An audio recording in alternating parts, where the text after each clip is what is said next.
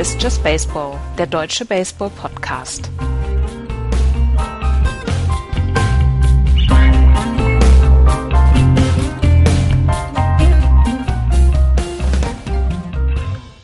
Es ist Sonntag, es ist mal wieder Just Baseball Zeit. Herzlich willkommen zu einer neuen Ausgabe, zur laufenden Ausgabe Nummer 179 unseres kleinen kuscheligen Baseball Podcast. Ich bin Andreas und bei mir ist der Florian. Hallo Florian. Moin. Axel ist unterwegs, beziehungsweise er kommt gleich rein in die Sendung, kann dann nicht so ganz lange bleiben, aber er wird zwischendurch dann auf jeden Fall dabei sein. Und deswegen können wir heute mal nicht mit der American League East anfangen, weil wir möchten Axel nicht davon abhalten, über die Red Sox zu ranten und dass sie mal wieder alle versagen. Deswegen fangen wir heute in einer anderen Liga an. Und, und das ist jetzt mal was ganz Neues, wir fangen mal in der National League East an, oder? Ja, machen wir's.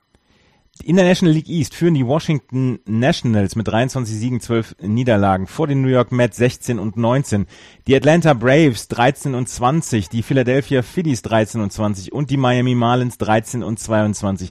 Die Washington Nationals werden diese Serie gewinnen, auch wenn sie sich beide Arme hinten auf dem Rücken festbinden alle. Ja, oder Bryce Harper einfach weiter alleine alles machen lassen. Ging ja auch. Ja. Aber die werden die gewinnen, ja. Also die anderen Teams, ich meine, wir haben es vor der Saison gesagt, dass jetzt so viel hm, von den Phillies und auch von den Braves nicht zu erwarten ist. Bei den Braves hätte man vielleicht ein paar Siege mehr, aber ja nun keinen Run auf die Playoffs erwartet. Die Marlins sind un weit unter, unter unter Leistungsniveau. Und was mit dem Mets los war, habt ihr gestern letzte Woche ja gut erklärt mit Noah Syndergaard. Dann gab es ja auch noch die Matt Harvey-Geschichte. Also die Matt Harvey-Geschichte ist übrigens die ganze Woche weitergegangen. Die müssen wir gleich noch besprechen. Aber ähm, wir müssen als erstes über Washington sprechen und dass sie äh, Bryce Harper ähm, einen neuen Vertrag gegeben haben. Er hat einen, einen Arbitration-Deal für 2018 bekommen. Er ist nach der Saison 2018 Free Agent. Das heißt, die Washington Nationals hätten ihm nicht äh, einen neuen Vertrag geben müssen, beziehungsweise hätten den Vertrag nicht anpassen müssen. Aber es gibt in der MLB diese Arbitration Deals. Das heißt, dass du, wenn du als Spieler drei volle Saisons ähm, hinter dir hast, kannst du neue Verträge verhandeln mit deinem Arbeitgeber. Das, da geht es nicht darum, dass du, ähm, dass du gehen sollst oder so, sondern da heißt es dann darum, dass, dass du die, dass die Leistungen, die du bis dahin gebracht hast, dass sie auch angemessen gewürdigt werden. Ansonsten würde er immer noch seinen Rookie-Deal bekommen. Und äh, Bryce Harper hat den größten Deal jetzt gesigned, ähm, den es bislang gegeben hat. 21,625 Millionen Dollar wird er nächstes Jahr bekommen. Er hat in diesem Jahr 13 Millionen bekommen und nächstes Jahr dann zwei, äh, 21 Millionen. Und danach ist er, wie gesagt, dann Free Agent. Ich könnte mir aber vorstellen, dass dadurch, dass die Washington Nationals ihm jetzt so einen Monstervertrag gegeben haben, dass sie sich erstens Chancen ausrechnen, dass sie ihn behalten können nach der Saison 2018 und dass das so ein bisschen entgegenkommen war, ähm, ja, wir erkennen deine Leistung an und wir wollen dir auch möglichst das Gehalt eines Maximalspielers zahlen. Würde ich genauso sehen, denn welche andere Chance haben sie, ne? Das, ähm, die, die Nationals sind Bryce Harper und die MLB ähm, zeigt mit Bryce Harper auf den Homepages überall ja auch das Gesicht der MLB und damit auch die Nationals und diesen Wert darf man nicht unterschätzen. Er ist noch jung ähm, und so ein bisschen Wertschätzung ähm, tut da ja ganz gut und ich glaube, jeder Dollar, den sie da investiert haben, ist ein richtig gut in, äh, investierter Dollar und es wirkt sehr viel.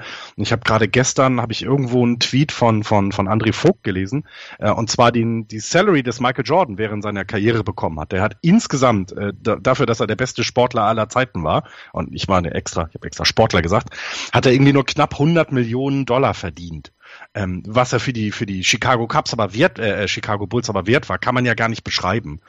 Und hier ist es ähnlich. Bryce Harper ist für die Nationals alles alles. Also er ist das Gesicht der Nationals und dass sie ihm jetzt das Geld zahlen, völlig zu Recht, völlig richtig. Ähm, und ähm, ich hoffe, dass sie, ähm, dass sie ihnen auch weiter halten können, denn das Team sieht ja gut aus. Wenn jetzt Adam Eaton nächstes Jahr vielleicht dann wieder dabei ist, dann haben sie vielleicht auch eine Chance, noch in den Playoffs ähm, noch mehr Rolle zu spielen und noch ein paar Leute noch wieder sein. Dann, dann hat er ja auch mit den Nationals eine gute Chance, ähm, wenn er da bleibt, äh, Titel zu gewinnen. Ja. Die Washington Nationals haben drei Spieler unter den Top Ten im Moment, ähm, was die, den Average angeht. Und wenn du dir Bryce Harpers Zahlen anguckst, dann weißt du aber auch ungefähr, ähm, was dieser Mann wert ist. Und ähm, wir haben es, ich habe es eben schon gesagt, ähm, die ähm, jetzt habe ich die, jetzt habe ich den Split auf ähm, Scheiß gemacht. Entschuldigung. Warte mal. ähm, ich habe, ich habe Auf jeden Fall, es ist ähm, Bryce Harper ist auf Platz zwei, was den Average angeht, mit einem 368er Average. Davor ist Ryan Zimmerman mit einem 397er Average. Die beiden sind also unfassbar offensiv gut. Und was dazu noch kommt, die On-Base-Percentage von Bryce Harper kratzt an der 500, 493. Dazu hast du dann auch noch auf Platz neun ähm, ähm, nee, auf Platz 14, Entschuldigung, Daniel Murphy mit einem 331er Average. Wenn du dir die On-Base-Percentage anguckst, ähm, ist Bryce Harper mit weitem Abstand auf Platz 1 mit einem 493er, mit einer 493er On-Base-Percentage. Ryan Zimmerman auf Platz 7 mit einem 434er ähm, On-Base-Percentage. Das ist einfach, das sind Zahlen, die unfassbar gut sind und ähm, die müssen erstmal so erreicht werden. Deswegen Bryce Harper, dass er diesen Vertrag bekommen hat, ist einfach ähm, ist einfach Pflicht gewesen und er ist der beste Spieler. Er ist einer der besten Spieler der Liga. Er ist der beste Spieler bei den Washington Nationals. Äh, sie haben im Moment das, den großen Luxus, dass sie offensiv ein, ein unglaublich homogenes Line-up auf die Beine stellen können. Ähm, die einzige Position, die einzige Position, wo sie wirklich sagen, hier müssen wir was verbessern, das ist die, das ist das Bullpen-Pitching. Weil, ähm, wenn du die, den ERA guckst, nur von anguckst von den Relievern, sind sie tatsächlich letzter in der National League mit einem 5,18er ERA. Das heißt, Leute wie Max Scherzer, Steven Strasberg, Tanner Roark, die müssen weit in die Spiele reinkommen, damit sie überhaupt eine Chance haben, beziehungsweise oder sie müssen offensiv halt so viel abliefern, dass sie eine Chance haben, diese Spiele zu gewinnen, weil auf der ähm, auf der Bullpen-Position da müssen sie tatsächlich noch eine ganze Menge machen spiegelt sich auch in den Statistiken wieder. Ne? Die vier Starter, die, Haupt, die vier Hauptstarter der Nationals, so nenne ich sie mal, die haben über 100 Pitches per Game started im Schnitt. Also die müssen, die müssen lang gehen und ähm, das weiß der Manager. Ähm, und ich, ich gehe mal ganz fest davon aus, dass sie sich äh, tief in die Augen gucken werden im Front Office und da auch was äh, zur Trading, also spätestens zur Trading Deadline dann noch etwas tun. Ne? Es gibt ja genug Teams, die, die äh, unterperformen dieses Jahr, die vielleicht ihre Farm auch ein bisschen wieder äh, bestücken wollen oder irgendwas loswerden wollen, um äh, umzubauen. Da wird bestimmt so ein Relief-Pitcher ähm, bei, bei äh, übrig sein für die Nationals, weil da hast du vollkommen recht, das ist eine der Lücken, die sie nicht, äh, die sie unbedingt schließen müssen, denn du, du, hast, du hast es eingeleitet. Die National League East ist das Problem dieses Jahr nicht. Jetzt schon sieben Spiele vor. Ähm, keiner von den Verfolgern ist überhaupt in der Nähe von 500. Also die Mets haben jetzt drei Spiele unter und das sieht ja nun wahrlich nicht gut aus. Ähm, das heißt, die müssen sich auf die Playoffs konzentrieren. Und das ist, die, das ist das, was sie jetzt auch machen werden. Also ich gehe davon aus, dass wir da noch irgendeinen Trade sehen ähm, für einen guten Relief-Pitcher ähm, damit, damit die, diese Lücke da geschlossen wird. Also wir, es gibt ja durchaus genügend Relief-Pitcher in der Liga, wenn man sich die, wenn man sich die Liga so anguckt. Zum Beispiel, wenn, die, wenn ich mir angucke, die Kansas City Royals, Calvin Herrera zum Beispiel, der ein fantastischer Relief-Pitcher ist, der bei der Meisterschaft der Kansas City Royals einfach einen super Job gemacht hat. Oder bei den Chicago White Sox, David Robertson zum Beispiel, der von dem überhaupt nicht wirklich viel gesprochen wird. Das ist zum Beispiel jemand, der äh, vielleicht sogar die Liga wechseln mag und sagen will, ich, ich gehe jetzt zum in, in die äh, National League. Bei den Pittsburgh Pirates äh, haben wir einen Relief-Pitcher, beziehungsweise den Closer der ähm, Pittsburgh Pirates, den, den Watson. Ähm, also da, da gibt es genug da gibt es genug. Die einzigen, die keinen Closer haben, keinen richtig guten, das sind die San Francisco Giants, oder? Derek Law ist es im Moment, oder? Ja, weil Mark Melanson ja verletzt ist. Sonst so. hätten sie, glaube ich, einen guten. Ja, ja, ja sonst hätten sie einen Closer, aber den können sie im Moment nicht anbieten. Aber es gibt genügend Mannschaften in diesem Jahr, die tatsächlich ein gutes Relief-Pitching haben. Und da werden die Washington Nationals über kurz oder lang was machen. Ob sie Adam Eaton ersetzen, das ist noch nicht äh, bekannt. Das können sie im Moment noch auffangen. Das können sie im Moment vor allen Dingen mit einem Middle of the Line-Up auffangen. Und in der Defensive reicht es, wenn du da einen Spieler hast, der im Durchschnitt ähm, arbeiten kann. Ansonsten, ja, wie gesagt, die Washington Nationals haben dieses eine große Loch und das ist das Relief Pitching. Und wenn man gegen die Cubs, gegen die Dodgers gewinnen will in den Playoffs, ich gehe im Moment noch davon aus, dass es die Dodgers oder die Cubs sein werden, ähm, dann muss man dort ein gutes Relief Pitching haben. Das hat man im letzten Jahr gesehen an den Cleveland Indians, an den, ähm, an den äh, Chicago Cubs, dass man ein gutes Relief Pitching braucht. Mhm. Die New York Mets, wir haben letzte Woche schon angesprochen, dass Matt Harvey äh, für drei Spiele suspendiert worden war. Zum Zeitpunkt der letzten Aufnahme konnten wir ähm, noch nicht feststellen, was das war. Aber er hat sich äh, nicht abgemeldet, als er zur, zum, zum Ballpark oder er ist dem Ballpark ferngeblieben bei einem Spiel und hat sich nicht abgemeldet. Und die Mets haben sogar Leute hingeschickt, um zu sehen, ob er, ob er, ob es ihm gut geht oder ob er in irgendeiner Weise in, in Schwierigkeiten ist, ob er, weiß ich, zusammengebrochen ist oder was. Und dann hat er ihn abends um 10 Uhr im Pyjama aufgemacht und hat gesagt, er hätte wegen einer Migräne nicht zum Ballpark kommen können. Ähm, er hat gesagt, er hätte ähm, eine SMS geschrieben oder WhatsApp oder was auch immer. Die ähm, Mets sagen, nein, er hat nur geantwortet auf diese, äh, auf diese, an, auf diese Frage von Dings. Auf jeden Fall hat man gesagt, ähm, ja, er wird drei Spiele gesperrt oder wird drei Tage gesperrt. Und Matt Harvey, ähm, wir haben vor zwei Jahren über ihn gesprochen als The Dark Knight, dann kam ja die Tommy John Surgery, dann kam er wieder zurück, war eigentlich ganz okay und jetzt im Moment gestern zum Beispiel, auch vorgestern hat er sich äh, mal wieder rumschubsen lassen. Ähm, der ist im Moment tatsächlich in einer Situation, wo man sagt, okay, wo geht's jetzt hin mit ihm, mit, mit Harvey? Der könnte im Moment äh, gerade seine, seine restliche Karriere aufs Spiel setzen, würde ich mal sagen. Denn also du kannst natürlich als Starting Pitcher nach einer Tommy John Surgery einfach mal länger brauchen als andere. Ich glaube, da äh, waren sich die Mets vielleicht dann auch klar drüber. Ähm, aber wenn du dann jetzt anfängst, plötzlich gegenüber dem Team sich so komisch zu verhalten. Also seine Entschuldigung war dann ja gefühlt, also das, was man dann sagen muss, ne, das war jetzt irgendwie klang, kam es für mich nicht so, so richtig ehrlich rüber ähm, oder oder aufrichtig, sagen wir es mal so. Und das das kann, das ist schon komisch, ne, weil weil er ist ja nun mal auch das Gesicht der oder ein Gesicht der Mets, sagen wir es mal so.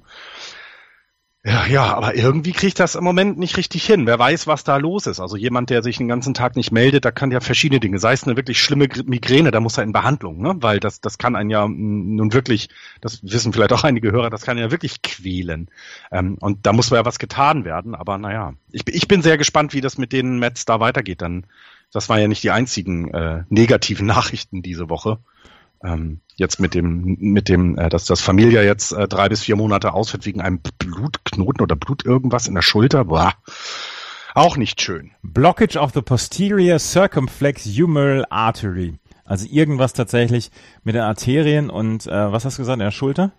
Ja, hatte ich so gelesen irgendwie. Ja, ja ich muss, ja, das irgendwie so in der Schulter irgendwie ein Blut, Blutklumpen oder sowas. Äh, auf jeden Fall muss er operiert werden und ähm, wird wohl äh, im ersten sechs Wochen wieder mit dem mit dem Werfen anfangen können. Und ähm, sie haben gesagt, wettbewerbsfähiges Pitching ist in drei bis vier Monaten möglich. Jetzt ist jetzt fällt Noah Syndergaard aus, jetzt fällt ähm, äh, jetzt fällt Juris Familia aus, jetzt ist Matt Harvey wird rumgeschubst, Zach Wheeler war verletzt, ähm, Robbie Zellman hat einen siebener ERA der einzige, der halbwegs abliefert, ist, ist Jacob de Grom. Wir haben vor der Saison gesagt, ja Mensch, wenn sie, ähm, wenn sie gesund bleiben, dann ist alles in Ordnung. Die Mets haben tatsächlich ein Talent, nicht gesund bleiben zu können. Und das ist, es ist eine, eine, eine Wahn, ein, ein Wahnsinn, eine so talentierte Mannschaft, die letzten Jahre tatsächlich immer wieder von Verletzungen zurückgeworfen. Noah Syndergaard wollte nicht ins MRT.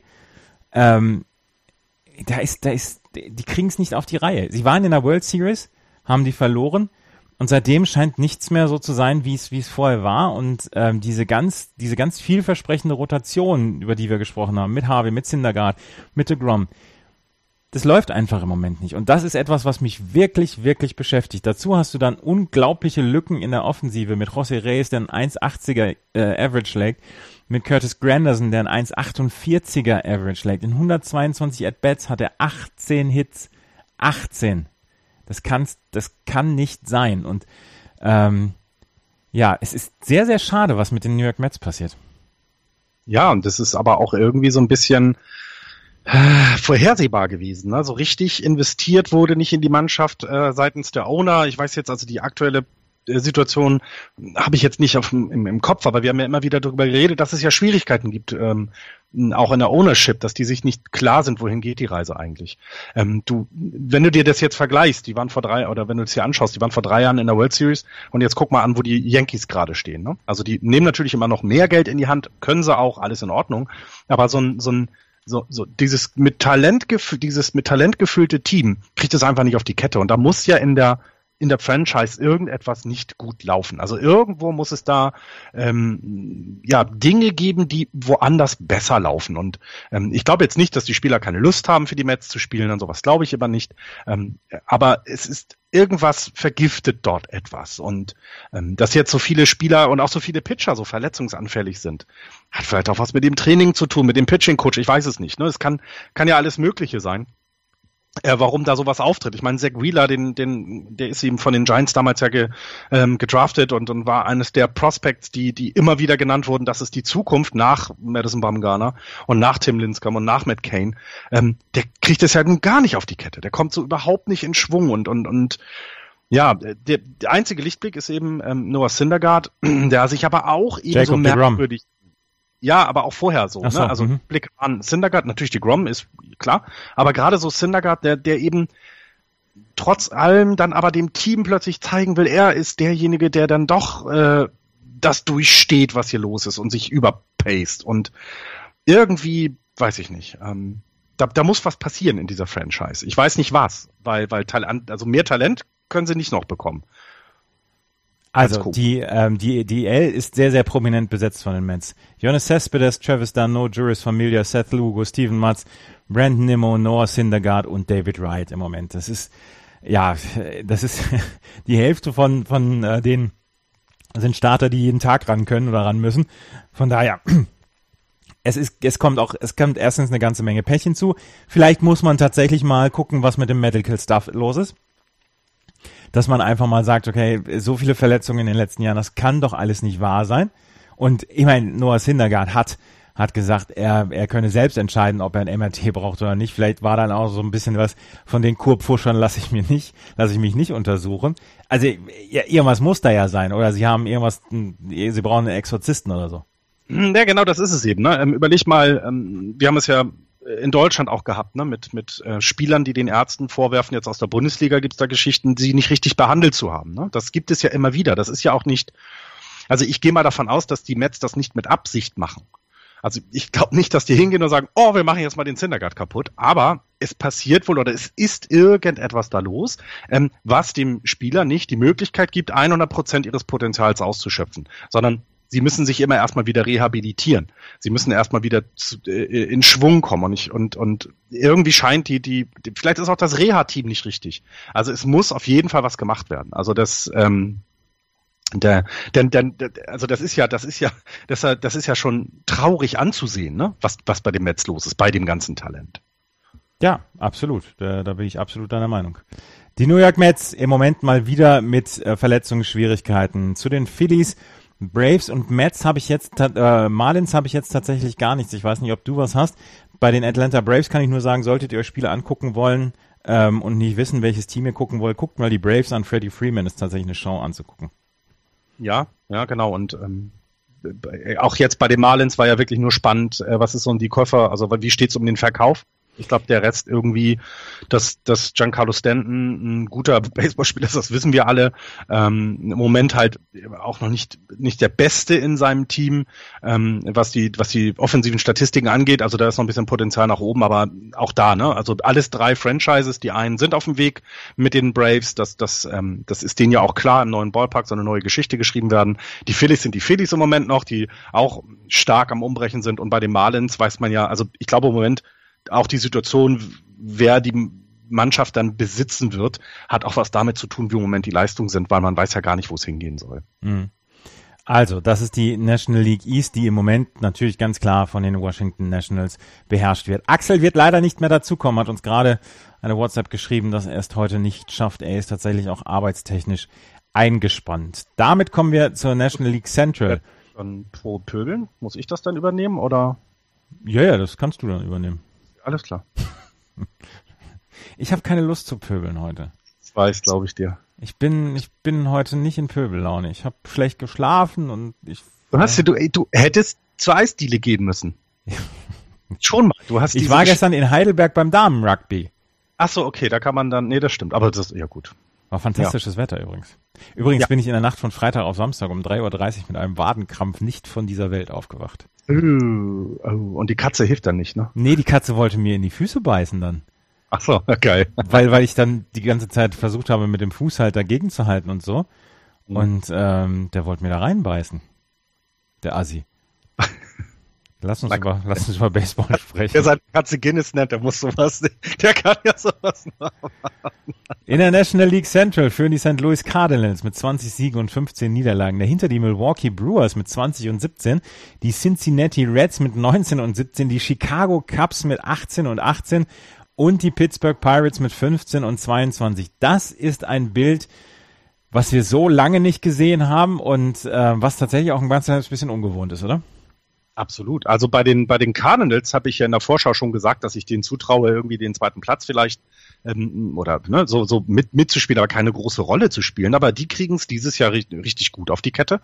Ähm, ist es wieder so ein klassisches Cardinals-Jahr, finde ich. Also die letzten zwei Jahre waren sie so ein bisschen untergegangen, ähm, aber sie sind eben eine sehr gut geführte Franchise. Jetzt nehmen wir mal das Gegenstück zu den Mets. Hier ist ganz klar zu erkennen, wo sie hinwollen, was sie machen wollen. Ähm, sie ziehen immer wieder Leute aus den Farmen hoch, wenn mal äh, Bedarf ist, und die schlagen dann auch in der Regel ein.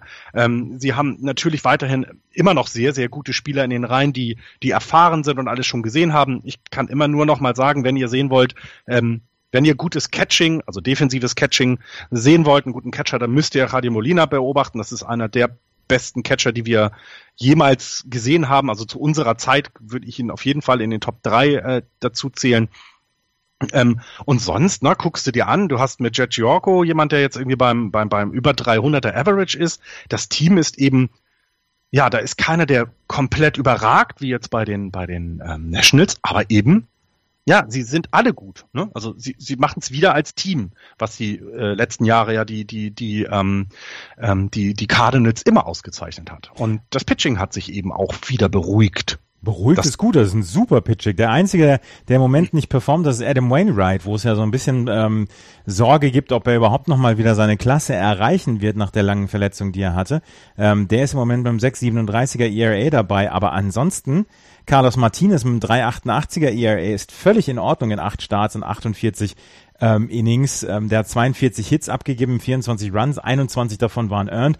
Äh, sieben Home Runs hat er abgegeben, das ist vielleicht zwei oder drei Home Runs zu viel, aber ähm, 57 Strikeouts dabei. Mike Leake mit einem 1,94er ERA, Lance Lynn mit einem 2,75er ERA, Michael Wacker mit einem 3,19er ERA. Die, äh, die die Starting Rotation steht und, und das ist richtig, richtig gut. Wenn vier von fünf Pitchern solche Zahlen abliefern und der fünfte, bei dem man eigentlich erwarten kann, dass da, dass da noch was kommt in Zukunft, dann mache ich mir um die St. Louis Cardinals erstmal keine Sorgen. Ja, und ich hätte es ihnen dieses Jahr nicht zugetraut, ja, sie überraschen tatsächlich auch. Also mit einer der Überraschungen in dieser Liga. Ja, es, ähm, es ist wirklich überraschend. Das Hitting ist, ist ganz in Ordnung. Jet Giorco ist vielleicht jemand, der ähm, da raussticht im Moment mit seinem 3,37er ERA, knapp 400er On-Base-Percentage. Aber ansonsten ist das ähm, durchaus in Ordnung und sie schaffen es tatsächlich im Moment mit dem Pitching die Liga anzuführen. Das ist alles sehr, sehr eng beisammen noch. Also ähm, selbst die Pittsburgh Pirates sind nur sechs Spiele hinter, hinter den St. Louis Cardinals und die Chicago Cubs, von denen man ja durchaus erwarten kann, dass sie irgendwann mal aufwachen, sind nur zweieinhalb Spiele hinter den St. Louis Cardinals. Aber für ein Zwischenbild ist das, was die Cardinals in diesem Jahr bislang machen, ist das eine sehr, sehr gute Geschichte. Ja, kann, kann, kann man so nur sagen. Und ähm, ich bin gespannt. Ähm, auch da ne, bin ich gespannt, was wird zur Trading Deadline dann gemacht? Denn damit gerechnet haben sie vielleicht in der Form nicht. Ähm, und da, da kann man mal gespannt sein, was passiert, weil in der eigenen Division mit Pittsburgh eben jemand, wenn das jetzt noch zwei oder lass es noch einen Monat so weitergehen, dann wird es da ja vielleicht nicht unbedingt ein Fire Sale geben, aber dann wird man ja eher auf der Verkäuferseite äh, sein beim, bei der Trading Deadline, ähm, während dann eben so Teams wie St. Louis, Washington und so weiter dann natürlich in auf der Käuferseite sind und und das kann wieder eine sehr spannende spannende ähm, ähm, Periode Trading Periode werden. Ich bin sehr gespannt, ob die St. Louis Cardinals überhaupt was machen werden oder ob sie, ob sie keine Möglichkeiten haben, diesmal sowas zu machen. Ich meine, sie sind ja dann durchaus gerne etwas ruhiger. Ähm, die größte Story sind vielleicht die Milwaukee Brewers im Moment. Die Milwaukee Brewers auf dem zweiten Platz in der National League Central mit 20 Siegen und 17 Niederlagen. Und ähm, wenn wir ähm, wenn wir uns die Zahlen angucken, sie haben im Moment die meisten Home Runs in der gesamten Liga mit 60. Nur die Nationals haben mehr Runs als die Milwaukee Brewers gescored. Die 35 Stolen Bases äh, der Brewers sind, äh, sind dritter Platz in der ähm, National League, in der, in der Liga. Sie sind äh, dritter im OPS gegen Left Linkshänder Pitching und sechster äh, gegen die äh, Rechtshänder. Und äh, sie haben einen ähm, sechsten Platz in, ähm, im OPS zu Hause und siebten Platz im OPS auf äh, auswärts. Also, das sind Offensivzahlen, die richtig, richtig gut sind. Und das von Namen, die man so vielleicht nie so richtig oder selten gehört hat. Hernan Perez, Jet Bandy, Domenico Santana, Jesus Aguilar, Orlando Arcia, Manny Pina, Jonathan Villar, Travis Shaw. Ähm, den kenne ich halt noch aus dem, aus, aus Dings, aus, ähm, aus Boston. Da hat man ja für Tyler Thornburg hat man einen Trade gemacht. Tyler Thornburg ist im Moment verletzt. Man weiß noch nicht, wann der wiederkommt. Und die Milwaukee Brewers gewinnen diesen Trade mit Travis Shaw auf der Third Base Position vor allen Dingen. Gewinnen sie ihn klar. Und auf der Third Base Position haben die Red Sox ja im Moment auch Probleme. Von daher, die Milwaukee Brewers im Moment offensiv stark. Ich habe sie zweimal jetzt gegen die Red Sox gesehen. Das ist schon, das, das macht schon Spaß mit dem Team. Und ich glaube, das ist auch das, was vielleicht die Jahre jetzt gefehlt hat, ne? So ein bisschen der Spaß weil sie ja immer ein schlechtes Team waren und und ähm, wenn der Spaß zurückkommt, dann dann ja vielleicht wächst du dann ein bisschen über dich hinaus, bist bist also einfach lockerer äh, an der Platte ähm, und das, das merkt man hier so ein bisschen. Es freut mich so ein, ein klein wenig, weil ich ja vor der Saison gesagt habe, naja, die könnten eine Überraschung sein. Die werden jetzt hier nicht die Playoffs äh, rocken, aber da könnte was kommen und das tut es im Moment. Ähm, und ja, ich glaube, das ist jetzt nichts Nachhaltiges, das ist jetzt nichts, was, was uns die nächsten drei, vier Jahre überraschen wird. Dafür ist in dem Team mit Ryan Brown noch jemand, der viel zu viel Vertrag hat oder viel zu großen Vertrag hat ähm, oder viel zu teuren Vertrag hat. Ähm, aber ähm, wenn du jemanden wie Eric Thames dann holst und der schlägt so ein, besser kann es doch nicht sein. Also besser kannst du es da nicht machen. Er schlägt so ein, ist gut. Ja, 13 Home Runs ne, bislang.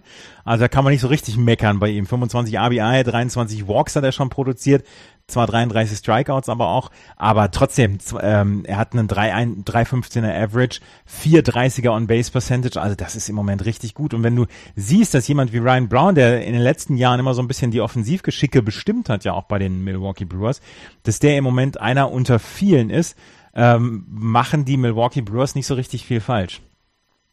Äh, genau. Und eben. Und das ist, das ist das Schöne, ne? Das ist so, so ein bisschen die, die, ich meine jetzt mal ganz ehrlich, Milwaukee, das Team ist, das war in den letzten Jahren nie spannend anzugucken, ne? Also du, wir jetzt auch im Podcast haben immer so, ja, haben wir was für die Brewers? Nee, haben wir nix, gehen wir weiter. Vielleicht eine Ryan Brown-Geschichte wegen seiner ähm, Doping-Vergangenheit, aber das war's dann so ein bisschen auch. Und jetzt reden wir über einen Eric Thames, der 13 Homeruns geschlagen hat. Wir reden eben über den Travis Shaw, der ähm, äh, mit 30 RBI da das Team anführt. Also das gibt halt jetzt auch Geschichten zu erzählen und vor allem, was ist auch schön anzusehen, wie du ja selber gesagt hast. Also ähm, ist doch gut, wenn es mal andere Teams sind, die sich im, Vorder äh, im Vordergrund spielen bei uns. Absolut. Ich bin auch durchaus sehr, sehr zufrieden mit dem, was die Milwaukee Brewers im Moment abliefern. Auch die Cincinnati Reds sind gut dabei mit 19 Siegen und 17 Niederlagen. Auch die habe ich jetzt schon zweimal gesehen, aber die haben jetzt die letzten beiden gegen die Cincinnati Reds, äh, gegen die San Francisco Giants verloren. Unter anderem eins der zähesten Stücke Fleisch auf dem Grill.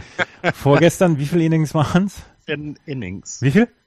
17. 17. Bis Buster Posey dann den Home Run geschlagen hat. Genau, genau. Fünf, fünf, dreiviertel Stunden oder so haben sie dann ausgehalten alle. Es waren sogar noch Leute im Ballpark, was ja sehr nett ist. Und vor allem lustig ist, es gab am nächsten Tag gleich ein Day-Game. Also sie hätten eigentlich alle da bleiben können. Ähm, ja, aber die, die, die Reds habe ich jetzt ja, ich habe sie eben gesehen. In einen, einen Morgen bin ich dann mal in, beim Spiel dann auch hängen geblieben, habe mir das in Ruhe angeguckt. Und eine Sache, die mir aufgefallen ist, die, die Reds haben ein sehr schnelles Outfield. Also was sie defensiv, also defensiv, das, das sah sehr gut aus. Also sie haben viele Bälle in diesem doch auch fürs Outfield, wenn man es nicht regelmäßig macht, schwierigen Ballpark in, in San Francisco haben sie das sehr gut gemacht. Ne? Da gab es so eine äh, Situation, da hat jemand versucht, dieses Triples Alley zu verteidigen, also so ein bisschen ähm, der Right Fielder eben mehr Richtung Centerfield gestanden, weil sie eben äh, eine Bases Loaded Situation haben. Dann gab es aber eher einen, einen Schlag, einen, einen guten Schlag ins Rechtsfeld und der, der, der eigentliche Right Fielder, der aber sehr, sehr zentral stand, hat es noch geschafft, diesen Ball zu fangen. Und das ist, das sieht man in San Francisco nicht so häufig. Und ähm, das ist schon beeindruckend gewesen. Und ja, sonst wenn man sich das Team anguckt, da ist jetzt niemand dabei, wo ich sage, wow, den gucke ich mir sehr, sehr gerne an. Da, da bleibe ich Joey Votto. Ja, ich mag den nicht. Der war bei Philly. Ich keine Ahnung. Ich weiß nicht warum. Also ja, genau, er ist gut. Also absolut. Aber das ist jetzt niemand, wo ich sage, da steige ich ein. Ähm, aber auch zum Beispiel Billy Hamilton hatte ich jetzt gesehen. Das hat mir auch relativ gut gefallen. Auch Adam Duval hätte ich nicht zugetraut, ähm, dass der nochmal so eine Saison irgendwie auf die Kette kriegt. Du hast, du hast, ähm, du hast Billy Hamilton ja angesprochen als mit dem Outfield. Billy mhm, Hamilton genau. ist, glaube ich, der schnellste Mann der Welt. Ich glaube auch. ja, mit, mit Baseballhandschuhen in der Hand, ne? Ja. Der ist unfassbar fix ich, ich tra also ich habe immer so ein bisschen neidisch nach Boston geguckt, äh, weil die auch ein sehr schnelles Outfit mhm. haben, finde ich. Ähm, aber jetzt, wenn man hier so guckt, es gibt halt, ähm, also ja, äh, Geschwindigkeit zahlt sich halt auch im Baseball aus und das sieht man hier. Das macht Spaß. Das Pitching fand ich jetzt nicht so überragend, also jetzt gegen die Giants war das jetzt nicht so, wo ich gesagt hätte, Mensch, oh Gott, äh, das sind aber Mörder-Pitcher, die da rumlaufen. Aber es reicht eben, ne? Es ist eben gut genug. Sie haben äh, mit Scott Feldman einen Starter, der 360er ERA jetzt hat. Ähm, dann Bronson Arroyo, den hatte ich gesehen, weil Arroyo gegen Arroyo und Home Run geschlagen ja, hat. Ja, genau. 490er ERA, also nicht so richtig gut. Ähm, aber sie kriegen es eben hin, ihre Runs zu scoren und dann das äh, irgendwie mit dem, was sie da an, an, an Pitching haben, ähm, über die Bühne zu kriegen.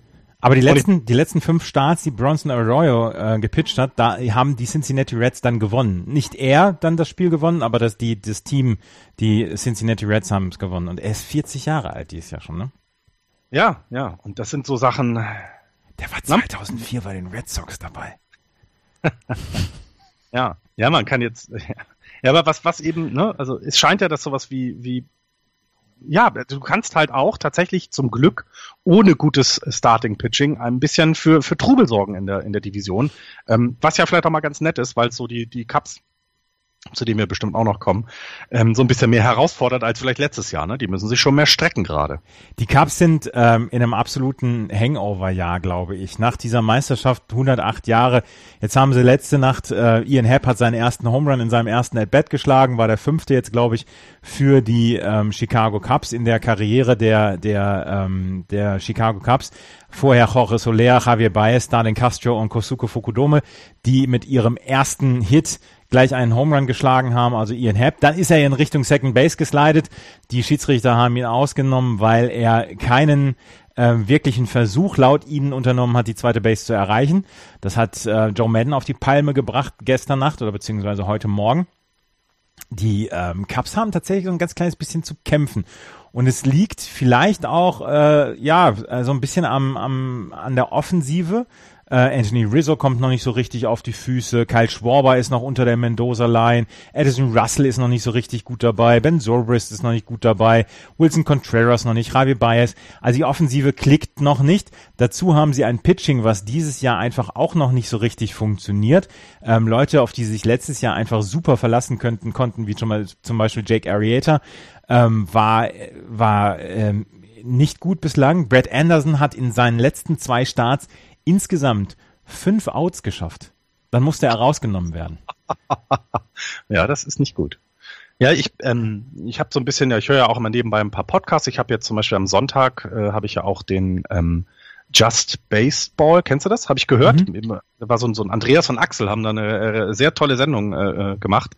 Und ähm, da, da fiel es mir ein, auch so Karl Schwarber hatte dir da schon angesprochen. Ja. Ähm, und ich fragte mich, ob der überhaupt so gut ist, wie alle glauben, weil bisher hat man von ihm ja nur gesehen, er war verletzt, ja, okay, deswegen ähm, war ja immer nur die Hoffnung, dass das Talent, was er in den, in den Miners hatte, dann auch in den Majors äh, vielleicht anschlägt. Ähm, dann hatte er diese wundersame Playoffs, äh, die jetzt aber, also, ne, das ist ja dann auch nur ein, ein sehr kleine äh, Anzahl an Spielen, wo man mal vergleichen kann, was er denn kann und was er nicht kann. Ja, und jetzt zeigt er so ein bisschen das, was er vielleicht drauf hat. Und ähm, vielleicht war es ein Fehler, ihn aus, dem, aus der Catcher-Position wegzunehmen, weil, weil du kannst es dir erlauben, ähm, ein, ein Catcher zu haben, der eben nicht so gut offensiv ist. Das geht, glaube ich. Aber ich glaube, du kannst es dir nicht erlauben, einen, Offen einen, einen Outfielder zu haben, der eben Outfield nicht so gut ist und dann offensiv auch nicht leistet. Also das ist so, das, das finde ich eine ganz spannende Frage. Wie, wie gehen die mit dem jetzt weiter um? Das ist tatsächlich ein Makel der, ähm, der Chicago Cubs, da gebe ich dir recht. Und Kyle Schwarber wurde ja ins Outfield gesetzt, weil man sein Bat einfach haben wollte, weil man seine Offensivpower haben wollte. Dann ist er 2016 ausgefallen, dann hat ähm, das Left Field jemand, ähm, jemand anders übernommen. Und dann kam er wieder zurück, hatte gute Playoffs und dann in diesem Jahr ist Wilson Contreras einfach auf der, auf der Catch-up-Position vielleicht dann auch der, der Beste tatsächlich, den es da im Moment gibt. Ähm, alle sind äh, ganz begeistert über ihn. Man hat mit, ähm, man hat mit Miguel Montero noch einen zweiten wirklich guten Catcher und diese Position ist ja nun wirklich, wirklich ähm, gut besetzt und dann hast du Kyle Schwarber dabei, der, wenn er schon nicht im Outfield die Leistung immer bringt, der aber wenigstens offensiv was bringen muss. Und das ist im Moment das große Loch, was die Chicago Cubs haben in meinen Augen. Ja, und wenn du guckst, also ähm, man merkt, also ich glaube, das ist ja genauso, das hat man letztes Jahr bei Jason Hayward auch gesehen. Ne? Jason Hayward hatte zum Beispiel letztes Jahr, glaube ich, viel mehr Strikeouts als dieses Jahr, äh, wenn ich mich recht entsinne. Der ist also auch sehr, sehr häufig, hat er aus, äh, ist er an der Platte aus gewesen. Und wenn man die Zahlen von Kyle Schwarber sieht, der hat jetzt 43 Strikeouts in 131 At-Bats. Das muss, also das musst du dir mal überlegen. Das, das ist, das ist, also das ist eine wahnsinnig hohe Zahl. Das ist auch, damit führt auch das Team an. Ähm, was für mich eben zeigt, dass er viel zu, also dass sie, dass er viel zu viel machen will. Er kann gar nicht sagen, okay, ich hatte halt bisher noch kein volles Jahr in, in den Majors. Ich war verletzt und jetzt muss ich ja erstmal reinfinden. Und sieht so ein bisschen für mich aus, als wenn er diese, diesen Übergang noch nicht für sich gefunden hat. Ähm, ich traue den Cups aber zu, das Management, also ganz oben und auch dann auf dem, auf dem, äh, auf dem Diamond, ähm, die, die werden das schon hinbekommen, denn also ganz untalentiert schätze ich ihn tatsächlich ja nicht ein. Du, ähm, es gibt ja diesen Left Fielder, den die äh, Chicago Cubs haben. Wenn du dir das, das Hitting anguckst, der Matt heißt da mit Vornamen und der Nachname S-Z-C-Z-U-R. Weißt du, wie der geschrieben, äh, wie der gesprochen wird? Äh, Shizur? Keine Ahnung. Caesar. Caesar, okay. Also ich würde vermuten, er hat polnische Vorfahren, bei den vielen äh, Vokalen, bis das, äh, bei denen äh, bis der erste Konsonant kommt. Also ja, aber ja, so hätte ich ihn jetzt nicht ausgesprochen. Es gab übrigens einen Fußball-Bundesligaspieler, der keinen einzigen Vokal in seinem, in seinem Nachnamen hatte. Nenn ihn. Äh, Kenne ich nicht. Peter Prütz. Aha. Damals okay. von Bayer Oeding, glaube ich, war der. Nee, den kenne ich nicht. Aber Bayer Oeding kennen meisten Hörer hier nicht. Wir beiden alten Silberrücken äh, müssen da aufpassen. Wir verlieren jetzt gerade die jüngeren Hörer. Ja, die schalten, die schalten jetzt auf. Auf jeden Fall, Matt Caesar ist dabei. Ähm, den hat man aber, glaube ich, abgegeben tatsächlich. Ähm, den musste man äh, Designated for Assignment setzen um wen zurückzubekommen. Ich weiß es jetzt gerade gar nicht. Auf jeden oh. Fall, ähm, der ist nicht mehr dabei und der ist, meine ich, jetzt von den San Diego Padres geclaimed worden. Aber ja, die, in der Liste und er ist jetzt bei, äh, also bei ESPN steht er bei San Diego, genau. Ja, gut. Also die Chicago Cubs bei 18 und 18, zweieinhalb Spiele dahinter im Moment. Da ist noch nichts passiert, aber kein guter Saisonstart. Und ich habe noch eine sehr, sehr traurige Geschichte bei den Pittsburgh Pirates. Jameson Taylor musste, äh, musste eine Operation wegen ähm, Hodenkrebs äh, oh. über sich ergehen lassen. Und ähm, er ist jetzt auf der 10-Day-Disabled-List. Der wird äh, wahrscheinlich noch länger brauchen. Ähm, er ist auf jeden Fall 2017 bislang 35, ein Drittel Innings, die er gepitcht hat, ein 331er Start gehabt und er war 2010 ähm, der Second Draft Pick damals und ähm, leider kann er diesen, diesen One-Two-Punch mit Garrett Cole an der Spitze nicht weiterführen. Und äh, ich bin gespannt, wie lange es dauern wird. Gute und beste Wünsche hier ähm, Richtung Jameson Talion. Ja, und wenn man sich die Pirates anguckt, die letzten Jahre, ne, also haben uns, was haben wir uns gefreut, als sie ihre ja. Winning Season hatten? Was haben wir uns gefreut, als sie in die Playoffs gekommen sind? Und seitdem geht's bergab, ne? Also ja. seitdem ist da tatsächlich nicht mehr so viel so viel gekommen. Und es ist sehr, sehr schade. Wenn wir schon von bergab sprechen, dann können wir in die National League West gehen. Die Colorado Rockies führen mit 23-15 vor den LA Dodgers mit 22-15, den Arizona Diamondbacks mit 21-17, den San Diego Padres mit 14 und 24 und den San Francisco Giants mit 14 und 24. Lass uns mit denen anfangen. Sie haben eine Siegesserie. Es ist so unglaublich. Das allererste Mal in diesem Jahr haben sie es geschafft, mehr, also mehr als ein Spiel hintereinander zu gewinnen, nämlich zwei. Es ist so grausam. Es war jetzt also, die Spiele waren ja gegen die Reds jetzt, die Serien, und, und da war, da war tatsächlich, ähm, also das, das eine Spiel, was sie dann mit 3-2 verloren hatten, ähm, so, so Situationen wieder, die ich die letzten zwei Jahre und, und, und ja, die letzten zwei Jahre und auch schon während der 2014er Saison gesehen hatte. Runners in Scoring Position null aus und wir kriegen keinen Run produziert. Das liegt manchmal ein bisschen am Ballpark. Das hatte, ähm, das hatte auch irgendein Kommentator mal gesagt. Irgendein Reds-Spieler schlägt den Ball weit raus und denkt sich, jawohl, das Ding ist dran. Nee, das fängt der Outfielder noch. Der ist noch nicht mal am Warning Track. Was ist denn hier los? Also die, die Giants haben ja schon einen Ballpark, den es den, ihnen selber nicht unbedingt leicht macht, viele Runs zu scoren. Ähm, und das war so ein Spiel, wo ich gedacht, das geht nicht. Ne? Dann diese 17 Inning äh, Marathon, kann man nicht sagen. Marathon ist ja kurz dagegen. Das war so ein 100 Kilometer Lauf. Ich meine, das waren fast zwei Spiele in einem. Ähm, was mich wieder zu der, dieser Diskussion führt, muss man das? Ne? Also hm. muss man so lange? Das ist schon echt, boah. aber es kommt halt auch zu selten vor, ähm, dass man dann sagen kann, komm, dann, dann spielt es jetzt auch aus, macht es. Ähm, natürlich blöd, wenn es ein, ein Late Game ist, aber gut. Ähm, ja, einziger Lichtblick tatsächlich, ähm, den ich in dem Team jetzt nennen kann, das ist Buster Posey. Der hat jetzt, glaube ich, in vier äh, der letzten fünf Spiele einen Home Run geschlagen. er hat ja sein, sein, sein, auch schon seinen Aufenthalt auf der, auf der äh, DL, weil er eine Concussion hatte, eine, eine Gehirnerschütterung hatte, eine leichte. Ähm, seitdem aber wirklich gut drauf. Also sein Betting Average ist, äh, glaube drittbester Wert in der Liga. Ähm, nach eben den beiden Washingtons. Ähm, nach, ähm, das, das, das kann sich sehen lassen, auch ähm, was man immer nie unterschätzen darf. Brandon Belt hat schon 27 Walks. Ähm, das ist echt viel. Also das, ähm, der, das strike zwar auch wahnsinnig viel aus mit 44 Strikeouts, aber so viel, äh, so viel Walks, glaube ich, hat im Moment kein anderer in der in der in der National League, wenn ich das jetzt richtig in Erinnerung habe. Ähm, das ist schon ähm, das ist schon auch ein Fund, ne? Der kommt halt auf, auf Base. Problem ist halt, ähm, da ist dann keiner, der ihn nach Hause bringt. Äh, und natürlich äh, äh Christian Arroyo, das macht Spaß. Also der, der, sieht ja aus, als wenn er gerade zwölf geworden ist. Ne? Also wenn ich den sehe, wenn er im Dugout da rumhüpft, dann denkst du, okay, der Ballboy hat sich doch ein bisschen weit verirrt. Ähm, ist er aber nicht, sondern es ist ein, ein wirklich guter Offensivspieler. Ähm, auf der 3B spielt er ja. Ähm, ähm, da brauchten wir ja was, als wir da diesen, als der eine Typ da weg wollte und nicht mehr für uns spielen wollte, der jetzt in, wo ist der gelandet? Hier der, der, der, der Partner? Ich möchte, ich möchte nicht drüber reden. Ach so, ach ja, stimmt, da war ja was. Nein, und er macht das richtig gut. Und wenn man sich das Infield, und ich habe es äh, vor zwei Sendungen, glaube ich, auch schon gesagt, wenn man sich das Infield anguckt jetzt mit Panic, Crawford, Arroyo, Belt, Posey. Alles Eigengewächse, alles Leute, denen es Spaß macht zuzusehen beim Baseball, denen du auch tatsächlich was zutraust für die Zukunft, also jetzt Posey wird immer älter, klar, aber gerade Joe Panic und Christian Arroyo sind da schon, sind da schon etwas, was, was man sich an, äh, anschauen kann. Das macht dann schon tatsächlich Spaß, muss ich sagen. Auch ich, wenn die Saison super schlecht ist. Ich habe diese Woche äh, sämtliche Buster Only Podcasts gehört und da wurde dann auch die Frage gestellt, gibt es ein Fire Sale dieses Jahr bei den San Francisco Giants? Und dann wurde auch noch gesagt, nee, die verkaufen nach wie vor jedes Spiel aus und das ist nicht die Franchise, die in irgendeiner Weise ein Fire Sale und den kompletten Rebuild anlegt, sondern die werden versuchen, sich da selber wieder rauszubuxieren. Wärst du der gleichen Meinung?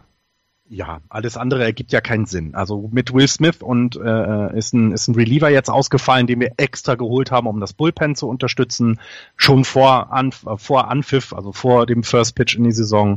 Ähm, der beste Pitcher, Madison Bumgarner, ist äh, äh, immer noch ähm, verletzt und wird erst nach dem All-Star-Game wiederkommen. Ähm, Mark Melanson hat sich jetzt auf die, auf die DL ähm, äh, verabschiedet, auch für etwas längere Zeit. Es wird also was müsstest du denn alles tun, um überhaupt noch wieder kompetitiv zu werden. Und wenn du dir anguckst, äh, wie die vertraglichen Situationen dieser Spieler ist, dann kannst du mit denen nächstes Jahr weitermachen und dann machst du halt das Angriff wieder in einem, in einem geraden Jahr und nicht in einem ungeraden. Das ist halt so. Also hab, keine, keine Probleme jetzt für die, für die San Francisco Giants, die haben einfach dieses Jahr ein Scheißjahr. Das ist halt dieses Jahr ein Scheißjahr, genau. Absolut. Und, und auch da, die, die, die Farm ist jetzt nicht so, dass du sagen kannst, ich habe hier äh, was in der Hinterhand, äh, dass ich für gute Starter oder für gute, für gutes Outfield, dass ich hier jetzt Leute bekomme, die ich ähm, sofort einsetzen kann. Gibt es nicht. Ähm, die Farm ist halt immer so gut gewesen, dass du in den letzten, äh, äh, also seit 2010, ähm, drei Titel gewonnen hast. So gut ist die Farm. Und das reicht dann auch. Mehr muss man tatsächlich nicht machen. Man muss jetzt nicht anfangen zu sagen, ich baue jetzt ähm, jetzt eine Farm auf, die mir in drei Jahren wieder so etwas wie äh, Posey, Matt Panic, Belt, äh, gerade Crawford, also bei, bei allem, was immer alles über viele tolle Shortstop gemacht werden, ist für mich einer der am meist unterschätztesten Spieler in der, in der MLB, gerade was die Defensive angeht. Das ist ein, ein, ein hervorragender Shortstop. Es macht unheimlich Spaß, dem bei der Arbeit zuzusehen und eben Native San Francisco, also der, der hat diese Mannschaft im Blut und das ist toll, das macht Spaß. Aber es bringt ja nichts. Du, du kannst dieses Jahr, kannst du, also an den Rockies, das wissen wir ja, das, das haben wir ja alle hier im Podcast immer gesagt, denen kommt dieses Jahr vorbei. Habt ihr nicht? Hat, haben, natürlich, ich kann dir die Aufnahmen zeigen, wenn ich sie gefälscht habe. Ähm, die, die Rockies, also nein, aber die Dodgers werden mit den Rockies zusammen diese die, die, die West da dominieren. Ähm, du hast keinen Long Run mehr in den Playoffs dann. Selbst wenn Madison Baumgartner zurückkommt, muss der ja auch erstmal wieder zurückkommen. Also wirklich top fit sein. Er ist körperlich dazu in der Lage, klar, weil er wirklich mit einer der fittesten und, und, und, und, und gut austrainiertesten Spieler ist die ich jemals gesehen habe als Pitcher gerade. Ähm, aber es bringt ja nichts. Und dann greifst du lieber äh, nächstes Jahr mit derselben Truppe an, holst dir noch was im Outfield und dann sehe ich da auch kein Problem. Dann, wie du es gesagt hast, das Team wird ja immer noch von der von der Stadt geliebt. Also es ist ja nicht so, dass sich da jetzt irgendwas entwickelt, dass sie sagen, oh Gott, was passiert da. Aber es sind halt auch schon neun Spiele zurück hinter den Colorado Rockies. Also diese Saison wird da wohl nichts mehr gehen. Neun Spiele nach anderthalb Monaten ist halt schon eine ganze, ganze Menge. Ja, auch, ist, ist aber auch in Ordnung. Und dann lass uns doch erfreuen an Christian Arroyo. Dann, dann hoffen wir, dass wir Matt Baum, Matt Baum dieses Jahr nochmal gut pitchen sehen. Ähm, Buster Posey ist immer eine Augen, Augenweide offensiv wie defensiv. Also dann, es gibt ja genug, wo man ähm, zugucken kann. Du siehst, wie positiv ich jetzt das sehe, weil wir mal zwei Spiele hintereinander gewonnen haben. Das ist geil, oder? es ist schon wieder alles in Ordnung jetzt. Zwei Spiele in Folge gewonnen gegen die Cincinnati Reds die Cincinnati Reds. Ne? Die richtig gut sind. Für, über die Arizona Diamondbacks müssen wir sprechen. Müssen, ne? Oh, Chris Ionetta, hast du das gesehen letzte Nacht? Axel ist ja nicht da. Ja, wir können über die, über die Diamondbacks sogar stundenlang sprechen. Der Chris Ionetta hat letzte Nacht einen Pitch ins Gesicht bekommen. Oh, nee, das hat Auf die Zähne, auf den Mund. Au, ja, jetzt sehe ich das Bild gerade. Autsch auf den Mund, also es, es gibt diese eine Foto, wo der, der, der Ball den Mund trifft, das ja. war ein 93 Meilen Fastball. Ähm, Gehirnerschütterungstest ist positiv verlaufen, also da, da passiert nichts. Er hat sich einen Zahn abgebrochen. Das ist nicht weiter verwunderlich, aber es scheint nichts Schlimmeres passiert zu sein bei ihm. Aber was für ein finsterer Pitch. Ja, ja, nicht schön. Johnny Barbato war es, der von den Pittsburgh Pirates ihn im Gesicht getroffen hat. Das war ein, ähm, das war ein, ein Fastball, der ihm aus den Händen geglittet, geglitten ist. Die beiden, ich meine, Pittsburgh und Arizona haben ein bisschen Vorgeschichte und so weiter, aber Torrey Lovello, der, der Manager, hat hinterher gesagt, pff, nee, da, also da ist kein böses Blut, das war einfach, das war einfach ein doofer Pitch. Ähm, da war jetzt nichts absichtlich dabei und boah, aber das war finster. Ja. Das Bild. Sonst, ja, sonst über die Diamondbacks reden dürfen wir ja jetzt, äh, weil Axel ja nicht da ist. Ich habe diese Woche, ich habe diese Woche, ähm, bin ich morgens aufgewacht, konnte nicht mehr schlafen, 5.30 Uhr war es, gucke auf, aufs Handy, auf Twitter und ich habe neben mir mein, neben mir auf dem, auf dem Nachttisch habe ich ein Tablet liegen. Und dann sah ich nur ähm, Zach Ranky nach fünf oder sechs Innings ähm, noch äh, No-Hitter. Dann habe ich gedacht, ja, geht sowieso gleich. Dann war er nach dem siebten Inning auch noch mit dem No-Hitter unterwegs. Und dann habe ich gedacht, ja, jetzt willst du aber schon sehen, wenn du schon so früh wach bist, mache das Tablet an, mache das Diamondback-Spiel an, vier Pizze später Home Run. Sie verlieren das Spiel noch, ne? War das nicht, was sie sogar verloren haben dann? Haben sie es? Nee, ich glaube, nee, sie haben es verloren nicht. Nein, nein. Dann. Nee, sie haben es nicht verloren, sie haben es gewonnen, aber äh, Zach Greinke halt ganz knapp am No-Hitter vorbei und Zach Greinke scheinte, scheint wieder in einer Position zu sein, wo man sagt, ähm, das ist schon richtig gut wieder und das ist, äh, das ist der Zach Greinke, für den die Arizona Diamondbacks ähm, vorletztes Jahr sehr, sehr viel Geld bezahlt haben oder die ihm einen, einen sehr großen Vertrag gegeben haben. Und ähm, das ist der Zach Greinke, den sie sich vorstellen. Und der hat dieses Jahr einen 2,79er ERA in acht Spielen, 51 zwei Drittel Innings schon gepitcht, ähm, 44 Hits hat er abgegeben, 58 Strikeouts und, was sehr, sehr gut ist, nur neun Walks bislang. Ja, und das, genau, also diese ähm, Gerade, also gerade das, ne, die Walks, das hat sich, das hat sich ja sehr positiv entwickelt bei ihm. Ähm, und ich glaube, da sind sie, ne, mit dem 103er Whip sind sie, glaube ich, sehr, sehr, sehr zufrieden. Ähm, und das ist das, was sie haben wollten. Ich hatte letztes Jahr ein bisschen das Gefühl, ähm, dass er mit der Luft in Arizona nicht zurechtgekommen ist, ne? also in der Wüste. Ähm, dass da irgendwas das an seinen, keine Ahnung, sei es der Grip am Baseball, sei irgendetwas, was nicht richtig hingehauen hat, das hat er jetzt gefunden wieder und dann sei es ihm ja auch gegönnt, um Gottes Willen. Ne? Er ist ja ein guter Pitcher. Ich meine, wir sehen ja eine, eine Ära von wirklich richtig guten Pitchern im Moment.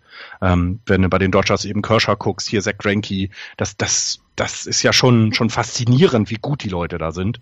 Ähm, und dann sei es ihm auch gegönnt. Der Rest ist ja dann, ne, Arizona ist halt jetzt auch, ähm, was die, was die ähm, ähm, ähm, Defensive, was die Pitcher angeht, ja sogar noch ein bisschen besser bestückt als die Rockies, ne? Obwohl sie ja letzte Woche ganz gut reingehauen haben, hatte ich gehört bei euch. Ähm, die Pitcher der Colorado Rockies, dass die mal positiv erwähnt worden sind. Ja, ja, du kannst ja alles nur positiv erwähnen bei den Colorado Rockies. Aber ich habe es immer gesagt, von daher, lass uns gerade noch zu den Diamondbacks äh, sprechen. Also, Diamondbacks sind tatsächlich sehr, sehr gut dabei und ich habe diese Woche dann auch noch gehört, ich glaube, es war auch im Buster Oni Podcast, ähm, dass sie darauf, darüber gesprochen haben, dass das bei den Diamondbacks wohl nicht von Dauer sein wird, dass sie so gut dabei bleiben werden. Ähm, sie haben im Moment äh, tatsächlich, sie bekommen gutes Pitching und äh, Fernando Rodney. Fernando Rodney, genau, der hatte den Save nämlich bei diesem, bei diesem äh, fast ah. No-Hitter von Dings.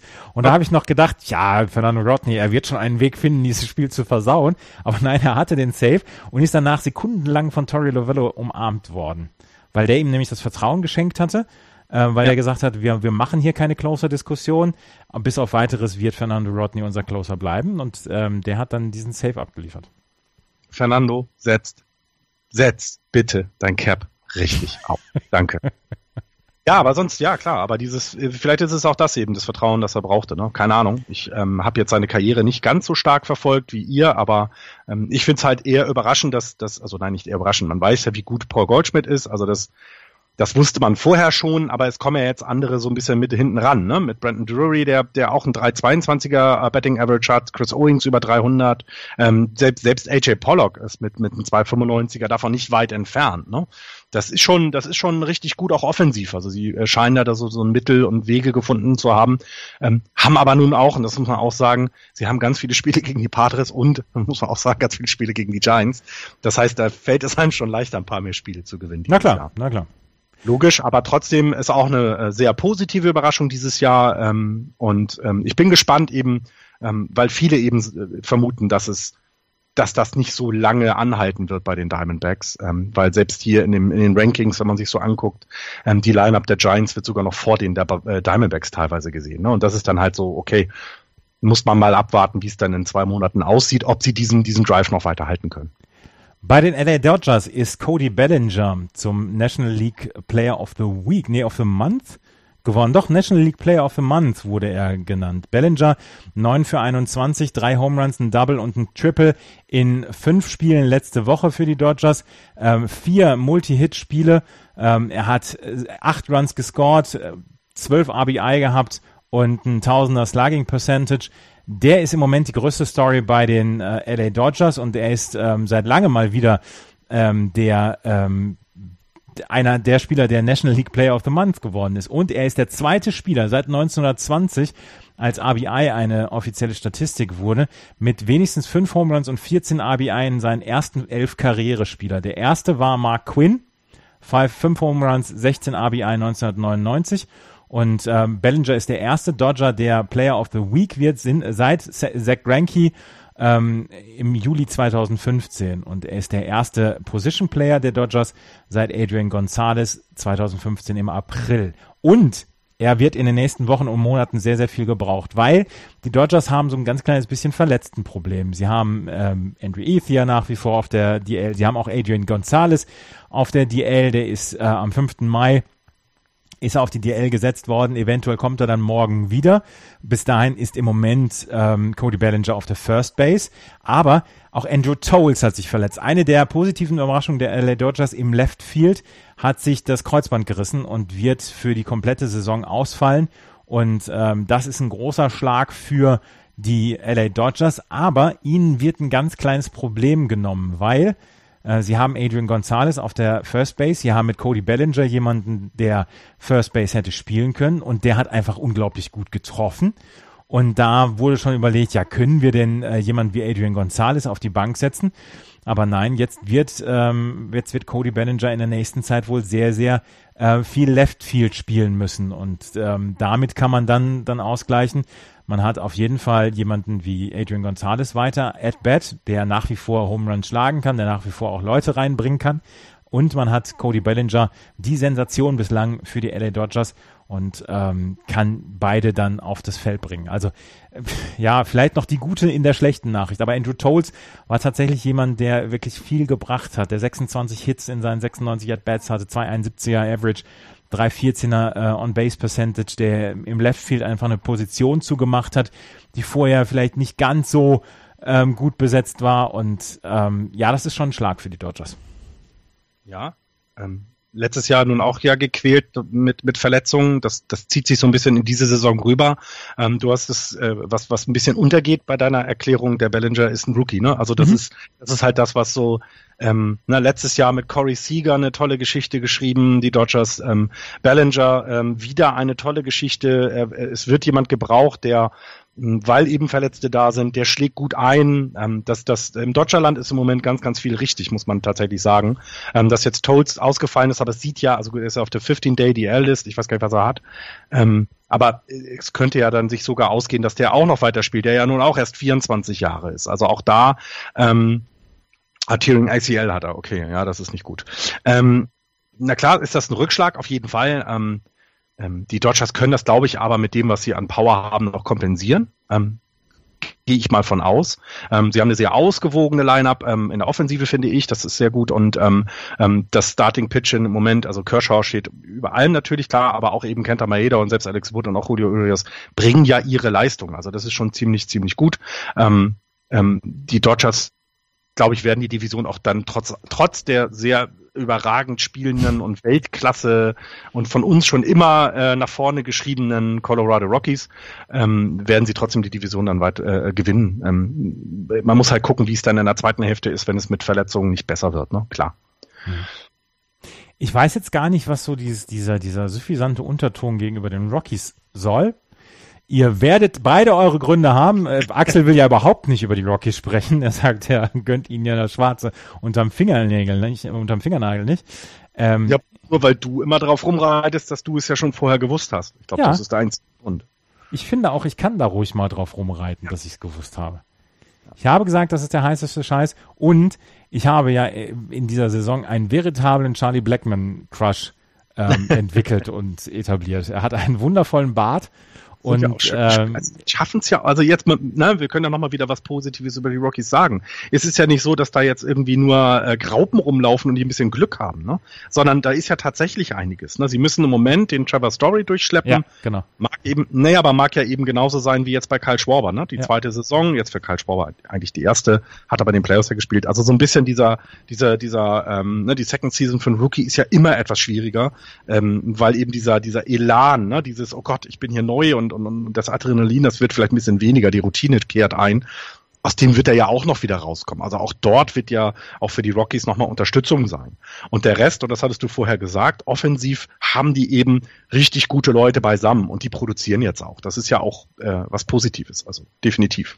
Ja, ähm, ja, es ist, ähm, es ist etwas, was richtig, richtig gut ist und sie kriegen es im nach wie vor im Moment übers Pitching hin. Ähm, der ähm, Antonio Sensatela zum Beispiel ist ein sehr, sehr guter Pitcher, hat ein sehr gutes Jahr bislang mit einem 286er ERA.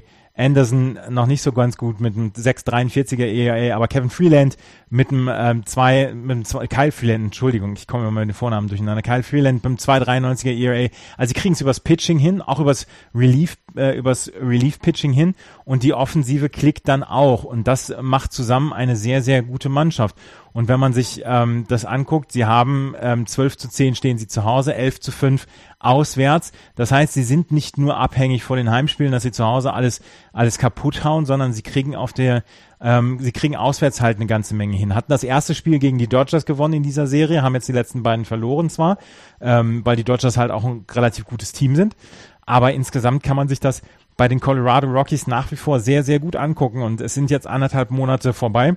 Und sie sind immer noch auf Platz eins Und ich könnte mir vorstellen, dass sie dort die ganze Saison bleiben. Und Leute, schaut euch Nolan Arenado an. Er hat letzte Woche wieder einen Wahnsinnscatch gebracht.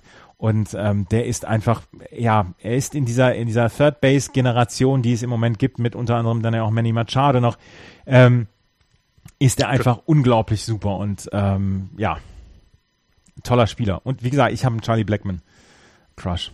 Ich bin, ich bin sehr gespannt, was die Rockies Richtung, ähm, was sie in Richtung Trades noch machen werden, weil wenn man sich jetzt vorstellt, noch ein Starter, der drei ERA hat, sagen wir mal, ne, wie, wie äh, Sensor Taylor das im Moment hat, ähm, mit 286, noch ein so ein, der, der Innings frisst und eben den, den, den Earned Run Average un, unten hat. Das, das glaube ich, würde, würde denen dann auch für eventuelle Playoffs weiterhelfen. Ähm, beim Rest, offensiv und auch was das Infield oder auch defensiv die Infield und auch Outfield finde ich von denen sehr sehr gut besetzt. Das machen die alles ganz klasse. Ähm, da ist so so so noch eine, eine Lücke, die die die wenn sie sie füllen vielleicht sogar zu mehr in diesem Jahr als ähm, ein Wildcard-Spiel zum Beispiel sein könnte. Hm. Ähm, die Rockies im Moment in der National League West auf Platz 1. Hast du noch was zur National League?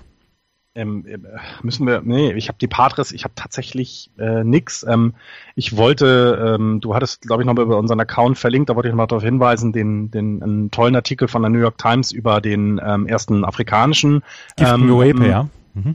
Genau, das, das werde ich nochmal, das werde ich auf jeden Fall nochmal verlinken in unserem, in unserem äh, Podcast, aber sonst, also in, in dem Eintrag dazu, aber sonst habe ich tatsächlich über San Diego nichts. Wir könnten jetzt nochmal anfangen, über San Francisco zu reden. Nochmal. Ist aber auch sein lassen. 189 Runs, sorry, aber naja. Äh, ja, nee, müssen wir auch nicht, haben alles gesagt. Gott. Wir können in die American League gehen. Dann gehen wir in die American League und wir fangen jetzt natürlich dann wieder mit der American League East an. Dort führen die New York Yankees mit 21 Siegen und 12 Niederlagen. Dahinter die Baltimore Orioles mit 22 und 13, beide mit drei Niederlagen jetzt hintereinander. Dahinter die Boston Red Sox 19 und 17, die Tampa Bay Rays 18 und 21 und die Toronto Blue Jays am Ende mit 16 und 21. Und Derek Jeter sollte gestern seine Nummer retired bekommen, die zwei. Und was passiert? Rain out. Wusstest du, dass Derek Jeter der einzige Spieler in der MLB-Historie ist, der in seinen 20 Saisons oder 20 und mehr Saisons für die New York Yankees nicht eine einzige Losing Season hatte? Er hatte vier Spiele, wo es um nichts mehr ging.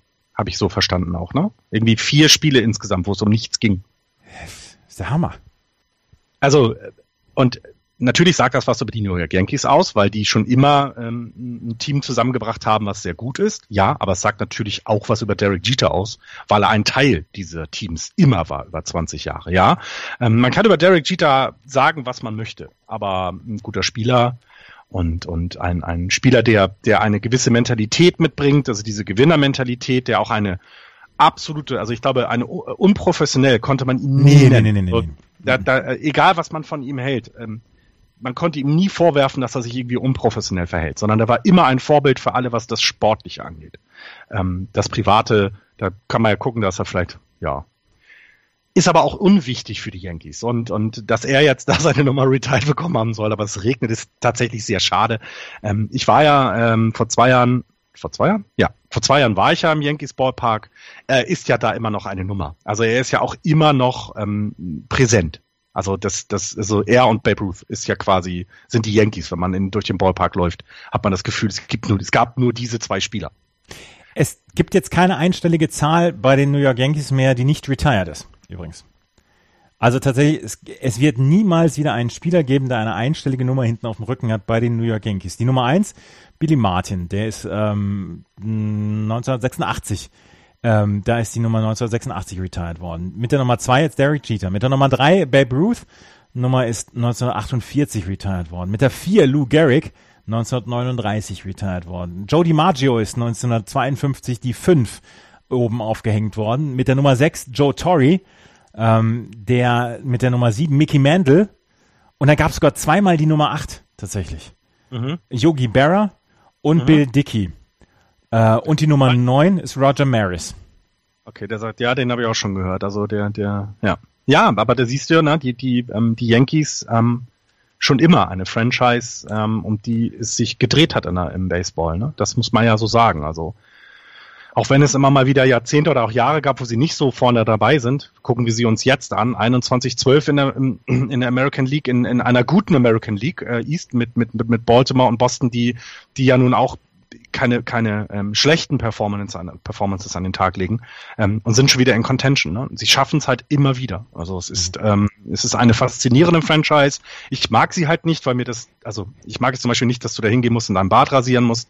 Ähm, das finde ich, finde ich überflüssig in der heutigen Zeit. Das war vielleicht in den 50ern mal ganz nett, ähm, aber jetzt ist das vorbei.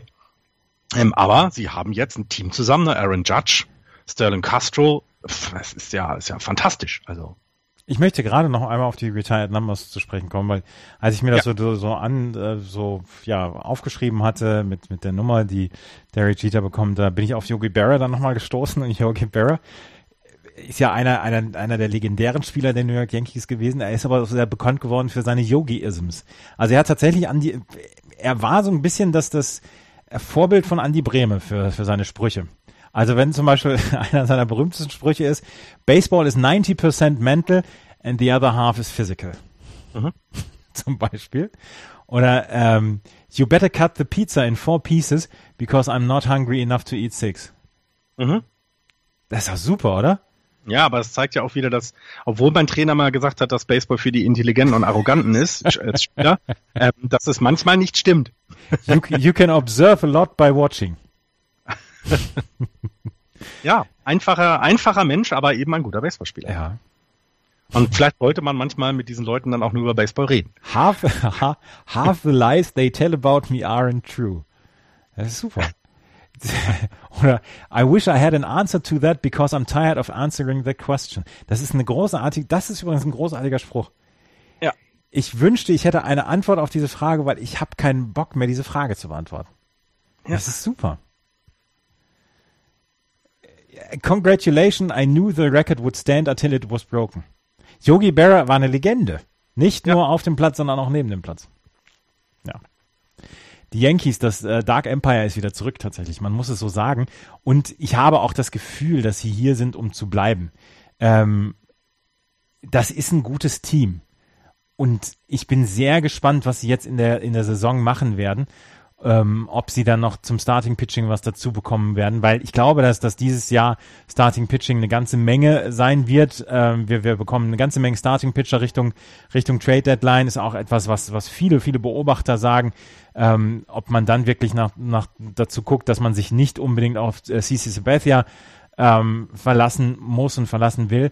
Aber wenn man sich das anguckt, Starling Castro spielt eine super Saison bislang aber genau das ist es doch. Also genau sowas. Ne? Sie holen sich dann eben, also sie haben ja zum einen äh, Aaron Judge, äh, ähm, der, der, der jung ist und, und, und die, wo, dem auch die Zukunft gehört. Ne? Wie hieß noch der andere, der verletzt ist? Äh, Gott, wie hieß er denn? Gary noch? Sanchez. Bitte? Gary Sanchez. Ja, Gary Sanchez, genau, sorry, genau. Also das heißt, da ist ja auch äh, äh ein Blick in die Zukunft schon mal aufgemacht worden, was da jetzt noch kommen kann bei, bei Sanchez, der leider verletzt ist. Bei, bei Judge sieht man ja jetzt schon, da ist etwas. Man hat Veteranen wie Jacoby Ellsbury, die nicht unwichtig sind für so ein Team. Ne? Brad Gardner, nicht unwichtig für so ein Team. Und dann holen sie sich Starlin Castro. Starlin Castro ähm, habe ich vor zwei Jahren äh, bei den Cups, ähm, habe ich mich mit dem äh, Sitznachbar ähm, ähm, unterhalten. Und da wurde so gesagt, na ja, der muss dieses Jahr zeigen, dass er es Geld wert ist, so nach dem Motto. Also der war ja auch äh, bei den Cups ein, ein Riesentalent und, und man hat immer gehofft, dass er seinen Durchbruch äh, kommt, dass der Durchbruch mal kommt, kam aber dann eben nicht. Dann haben sie ihn abgegeben gegen Andrew Miller. Nee, nicht gegen Andrew Miller. Gegen wen war das noch? Oder ich weiß es. Auf jeden Fall haben sie ihn dann abgegeben, die, die Cups. Äh, ach, natürlich, Chapman. Chapman, ja, genau. War in dem Trade mit involviert. So, und jetzt guckst du die Zahlen von Sterling Castro an. Der kann nämlich tatsächlich was. Und da haben die Yankees mal wieder die, ne, das Glück des dunklen Imperiums, dass sie sich jemanden holen, der woanders vielleicht dann ja schon auf dem Ab, äh, abgeschrieben war. Ja. Ähm, ja, ich weiß gar nicht, ob der abgeschrieben war. Ich glaube, die hatten, die, die Cubs hatten ja einfach eine, ein Überangebot auf dieser Position, wo Starlin Castro war. Ja, richtig, aber er hat eben auch nicht performt, ja. damit äh, andere äh, weggeschickt worden wären. Und ähm, dass er ein guter ist, ich glaube, das ist klar. Und äh, genau sowas kommt dann hin. Ne? Dann hast du gerade das Starting Pitching angesprochen. Was haben wir letztes Jahr über CC Sabathia geredet? Ne? Wie ähm, dass, dass, dass, dass das ja vielleicht sogar seine letzte Saison ist mit den Gi äh, Giants, sag ich schon, mit den Yankees. Ähm, das, äh, ja, jetzt pitcht er weiter. Er hat keinen guten ERA, aber er schafft es eben immerhin 39 äh, Innings schon mal zu, zu fressen, was ja dann eben auch nicht unwichtig ist für das gute Bull Bullpen, was sie ja auch haben, ne? Dallin Bentanzis, ähm, Arodis Chapman als Closer. Also da ist ja dann echt richtig, richtig gut. Ähm, ähm, ähm, auch, auch, auch schlau wieder verpflichtet worden. Ne? Also das muss man ja nun muss man ja nun auch zugestehen. Leider. Also ich mag es auch nicht, wenn die Yankees so gut dastehen, aber muss das, man muss den Hut ziehen davor. Das, das, äh, das Bullpen sucht im Moment seinesgleichen bei den York Yankees. Ja. Du hast Adam Warren mit einem 0,47er ERA in 19 Innings. Du hast Tyler Clippert mit einem 1,17er ERA. Du hast den Holder mit einem 1,84er. Aroldis Chapman als Closer mit einem 3,55er ERA ist der schlechteste im Moment. Den habe ich gesehen. Bei welchem Spiel war das jetzt vor? Wo er 35 Pitches zugelassen hat und ähm, ach genau hier beim neunten Inning gegen die äh, gegen die Cubs. Da gab es doch letztes, letztes Wochenende gab es doch Sunday Night, ähm, sechs ja. Stunden, 15 Minuten. Und da hatte Aroldis Chapman im neunten Inning zwei Runs zugelassen. Unter anderem. Und das war so ein bisschen das Gefühl von neuntes Inning Chicago Cubs gegen Cleveland letztes Jahr in der World Series. Ja. Und das ist der schlechteste Moment, weil was das Bullpen angeht. Dann hast du noch Dylan Betances mit einem 0,77er ERA. Das heißt, du brauchst sechs Innings von deinen Startern und dann hast du Betances, Chapman, Clipman, Clippert, Warren und die werden den Job schon erledigen für dich. Das und, erinnert so ein bisschen an die Royals da, ne? Vor, ja, vor genau, zwei, genau. Vor drei Jahren, diese, diese dreiköpfige Schlange da, die sie hatten, dann ähm, jeder ein Inning und, und, und das auch regelmäßig. Also bei Relievern hast du ja das, hast ja die Gefahr, dass sie sonst zu, zu viele Pitches sehen oder zu viele Bälle werfen müssen. Und, und das, das, das, also das hast du hier jetzt, hast du hier in Teilen ja jetzt bei den Yankees auch. Und wenn du dann so eine tolle Offensive zusammenpackst, ähm, ja, dann, dann bist du Erster, ne? Das ist eben so. Und wir haben noch nicht über die guten Orioles geredet. Die bringen ja auch wirklich tolle Leistungen. Dann lass uns doch gerade über die Orioles sprechen. Ich mag nicht so gerne im Moment über die Orioles sprechen. Ach. Ja, mich nerven sie ein bisschen. Ja, du musst halt mal deine, deine. Nein, nein, ich muss, ich muss über, ich muss überhaupt nichts. Wir machen seit vier Jahren diesen Podcast und jede Sendung redest du über deinen Dodgers-Hass und ich muss hier überhaupt nicht. ja, aber der ist ja auch gerechtfertigt. Das ist ja im Gegensatz, ne? Ich meine, wenn du eine Franchise aus New York an die Westküste umziehst und ein Jahr später den Erzrivalen auch rüberholt, dann sagt das schon einiges. Ja, aber die Orioles. Ähm, lustig, ne? wie die sich so reinzecken da in die, in die Saison. Also ähm, hätte ich jetzt so nicht erwartet. Ähm, die legen ja nun wirklich richtig gute Werte, auch gerade offensiv auf die, auf die, auf die Bühne. Ne? Also was mich äh, tatsächlich ein bisschen mehr noch wundert, ist, ähm, dass das Starting Pitching, was sie im Moment haben, weil das ist äh, vor der Saison für mich die wackeligste Nummer gewesen. Aber dann mhm. bekommst du von Dylan Bundy einen 226er ERA in acht Starts, du bekommst von Wade Miley von Wade Miley bekommst du einen 2,45er ERA, der wirklich gut pitcht in dieser Saison. Und du bekommst von Alec Asher einen 2,95er ERA.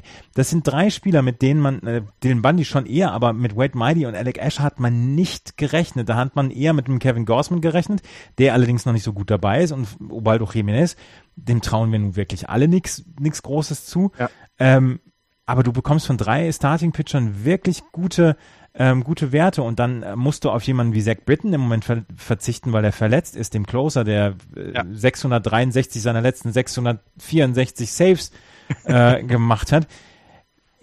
Ja. Das, das überrascht mich. Das überrascht mich tatsächlich, dass die eine super Offensive haben. Das haben sie schon seit Jahren unter Beweis gestellt. Mark Trumbo zum Beispiel letztes Jahr war eine super Verpflichtung für die ähm, für die Baltimore Orioles. Der ist, äh, dieses Jahr hat er noch ein bisschen Probleme mit dem Hitting, aber der wird schon wiederkommen. Auch Manny Machado hat im Moment noch Probleme mit dem Hitting, aber auch mhm. der wird, der wird es schaffen, da wieder reinzukommen. Ähm, über, über die Dings, über die, über die Offensive mache ich mir überhaupt keine Sorgen. Überhaupt nicht. Offensiv sind die super aufgestellt. Was mich wirklich überrascht, ist das Pitching bei ihnen. Ja, ja, ich bin, ich bin auch sehr gespannt, ähm, weil das ja auch äh, Implikationen für die Playoffs haben kann. Ne? Ich meine, die Boston Red Sox sind jetzt dreieinhalb Spiele ähm, hinter dem ersten Platz oder hinter dem geteilten ersten Platz hinten ran. Ähm, aber was für Auswirkungen hat das dann auch auf die Wildcard-Rennen dann ähm, zum späteren Ende? Vielleicht sehen wir ja sogar eine American League East, die, die sich so strecken muss, die so stark sein muss, um und dann eventuell sogar zwei Plätze in den Playoffs zu besetzen. Also drei insgesamt, Entschuldigung, beide Wildcards aus der American League East. Könnte, könnte man sich sogar vorstellen, wenn man sich das in den anderen Divisionen anguckt. Ich glaube, dass die, dieses Jahr die American League East ein, eine Division wird, die wir bis zum Ende beobachten müssen. Ich glaube, dass sich die Red Sox, die vor der Saison vielleicht als stärkste Mannschaft hier gesehen worden sind, arg strecken müssen. Und ähm, ich könnte mir auch vorstellen, dass wir aus der American League East zwei, vielleicht sogar drei Teilnehmer der, ähm, der Wildcard oder der, der Playoffs dann bekommen. Weil wen hast du in den anderen Divisionen? Du hast genau. natürlich im Moment Minnesota, die einen guten Job machen, aber Cleveland wird wohl die Division gewinnen. davon ist auszugehen. Und du hast in der American League West hast du die Houston Astros und dahinter vier relativ enttäuschende Mannschaften bislang. Von daher, ich auch so. Also das wird ganz, ganz spannend werden. Und ähm, ich meine, so ein Inner-Divisionsduell, das haben sich die Leute, ähm, die Macher als die zweite Wildcard kommt, bestimmt nicht gewünscht unbedingt. Ähm, aber es ist natürlich nicht schlecht, wenn es dann eben sowas wie äh, lass es Yankees gegen Red Sox sein oder lass es äh, Red Sox gegen Orioles sein. Das ist natürlich, äh, selbst die, die Orioles und die Yankees mögen sich ja nicht ganz so gerne. Also das heißt, du hast ja dann sogar eine gewisse Dynamik und Dramatik auch noch drin, äh, neben dem, dass es ein Wildcard-Spiel ist. Also das ist schon sehr, sehr, sehr, sehr gut, weil sind wir uns einig, Tampa Bay wird dies Jahr keine Rolle spielen und bei den, bei den Blue Jays ist eh Hopfen und Malz verloren. Weil wenn es Orioles gegen Red Sox als Wildcard-Game gibt, dann gibt's die Steaks morgens blutig. Ja, und vor allem gibt's dann auch eine Warning, äh, wenn alle im Bus sitzen. du im Bus nichts sagen und nichts machen, sonst fliegst du gleich raus.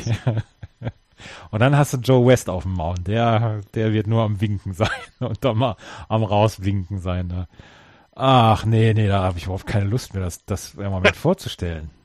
Nee, aber die wollen, wollen wir dann mal über die Red Sox reden? Ja, die Baltimore Orioles, wie gesagt, sind eine, eine sehr, sehr gute Mannschaft. Und die Boston Red Sox haben gestern gewonnen gegen die Tampa Bay Rays. Davor das Spiel haben sie verloren gegen Tampa Bay. Und ähm, da ist es mal wieder zum Tragen gekommen. Erstens, beziehungsweise was, was in der letzten Woche zum Tragen kam. Erstens, nach wie vor viel zu viele Errors von den Boston Red Sox. Die Third Base Position komplett verweist, obwohl Devin Marrero letzte Nacht oder gestern Abend gegen die Tampa Bay Rays mit zwei super Spielzügen ähm, tatsächlich mal für ein bisschen Erleichterung dort gesorgt hat auf der Third Base Position.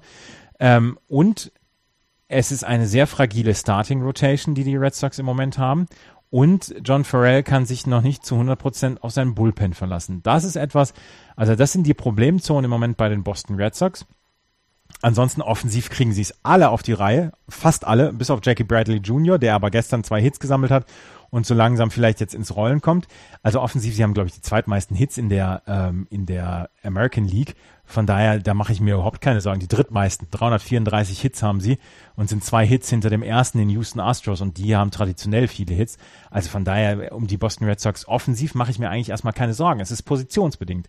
Die Third Base Position ist wirklich eine, die, ähm, die Sorgen macht. Und ähm, Dave Dombrowski ist ja jemand, der eigentlich keinerlei Risiken scheut, wenn es darum geht, Spieler zu verpflichten oder die Farm zu plündern. Aber es gibt in der Double A im Moment Rafael Divas.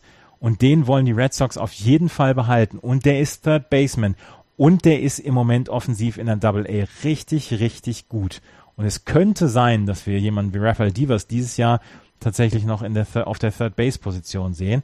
Aber den will man nicht eintauschen für zum Beispiel Starting Pitching Help oder ähm, mhm. für, für einen anderen Third Baseman. Den will man eigentlich gerne behalten. Ich bin sehr gespannt, wie es, wie es läuft mit, äh, für die Boston Red Sox. Ähm, Pablo Sandoval wird wohl so schnell nicht wiederkommen. Wir haben Josh Rutledge noch auf der Third Base Position, Dev, äh, Devin Marrero. Aber richtig gut sieht das im Moment nicht aus. Mhm. Ja, also so, wenn man sich die Statistiken auch anguckt, so, ich, ich sag mal so ein Starting Pitcher entfernt von dann äh, das hilft richtig, ne? Also einer, der auch so um die drei dann ERA hat, lass ihn drei zwei haben oder sowas, ne? Aber das auf jeden Fall äh, sehe ich genauso. Ähm, und ja, und dann eben diese 3B-Position. Ähm, nun hattet ihr euch mit Sandoval äh, oder habt ihr nun nicht die erhoffte äh, Verstärkung da bekommen. Ähm, hätte ja auch anders ausgehen können. Ähm, aber gut. Ist, ja, ich, ich weiß nicht, also ähm, eigentlich ist ja alles beisammen. Ne? Sie müssen jetzt, wie du selber gesagt hast, sie müssen so vielleicht ein bisschen mehr Konzentration noch bei den defensiven Players auf den Tag legen, dass es nicht so viele Errors gibt. Ähm, aber so, so, es ist ja jetzt auch nichts, wo du sagst, äh, ist über, es ist jetzt totale Überperformance von einigen Spielern, sondern das ist ja alles, ähm, das ist ja alles gut und auch mit mit mit Chance auf mehr und und deswegen, und ich bin da auch sehr gespannt, wie die wie die Red Sox, wie das wie das äh, Office da reagieren wird ähm, Richtung Trading Deadline. Chris Hale, achter Start, achter Start, über zehn Strikeouts gestern Abend. Hat ja. drei Runs abgegeben, da wollten ähm, Flo, äh, also Axel und ich wollten ihn dann schon tatsächlich für die Tüte Nüsse abgeben. Richtung Aber er hat mir nicht die Giants gegeben, das fand ich richtig gemein. Doch, hab ich doch geschrieben gestern Abend. So, nee, zwei Tüten Nüsse haben, die hatte ich nie mehr. ähm, er hat 85 Strikeouts in 58 zwei Drittel Innings. 85 Strikeouts. der Mann ist eine Maschine. Ein 2,15er ERA, weil er jetzt einmal, weil er die beiden letzten Starts hat er einmal drei Runs abgegeben und einmal der erste Start, ähm, wo er vier Runs oder fünf Runs sogar abgegeben hat. Ähm, ansonsten ist der Typ eine Maschine. Auch Eduardo Rodriguez macht einen Riesenjob bislang. Ähm, Rick Porcello kommt so langsam äh, zu seinem zu seinem letztjährigen zu seiner letztjährigen Form. Drew Pomeranz ist halt einfach sehr sehr wackelig im Moment und du hast keinen fünften Starter. Kyle Kendrick ist gestartet zweimal, hat einen 13er ERA, den kannst du nicht nochmal bringen. Ähm, das Bullpen ist in Ordnung, ist, ist nicht in Ordnung, aber ähm, du hast Craig Kimbrell als Closer. 40 der 43 letzten, letzten Batter retired, 20 der letzten 21. Der hat in, äh, warte, lass mich gerade gucken, der hat in 16 zwei Drittel Innings 33 Strikeouts. Das heißt, in jedem Inning mehr als zwei Strikeouts für äh, Craig Kimbrell. Der ist in, ist in absoluter Sahneform im Moment.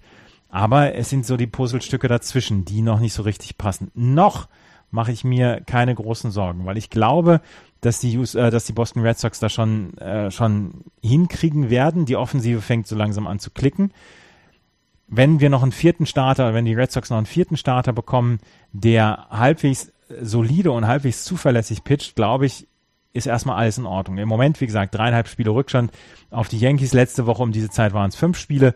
Von daher, wenn wir so weitermachen, gewinnen die, gewinnen die Red Sox die Division mit zehn Spielen Vorsprung. Also, also in diesem Tempo.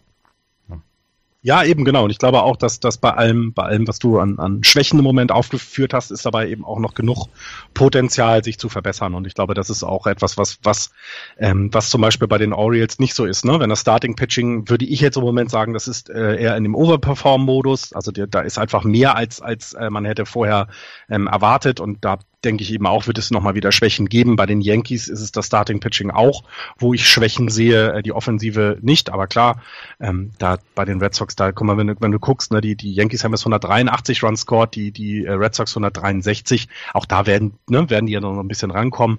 Ähm, auch die Red Sox werden da ja noch ein bisschen, ein bisschen drauflegen können und ähm, ja, also ich, ich finde auch, das ist mit, äh, mit die spannendste Division, weil eben auch so ein Team wie die Toronto Blue Jays noch in der, in der East sind. Ne? Da bin ich ja sehr gespannt, ob die Toronto Blue Jays da wirklich nochmal ähm, zur Vernunft kommen, beziehungsweise ob sie da in irgendeiner Weise wieder zurückkommen werden.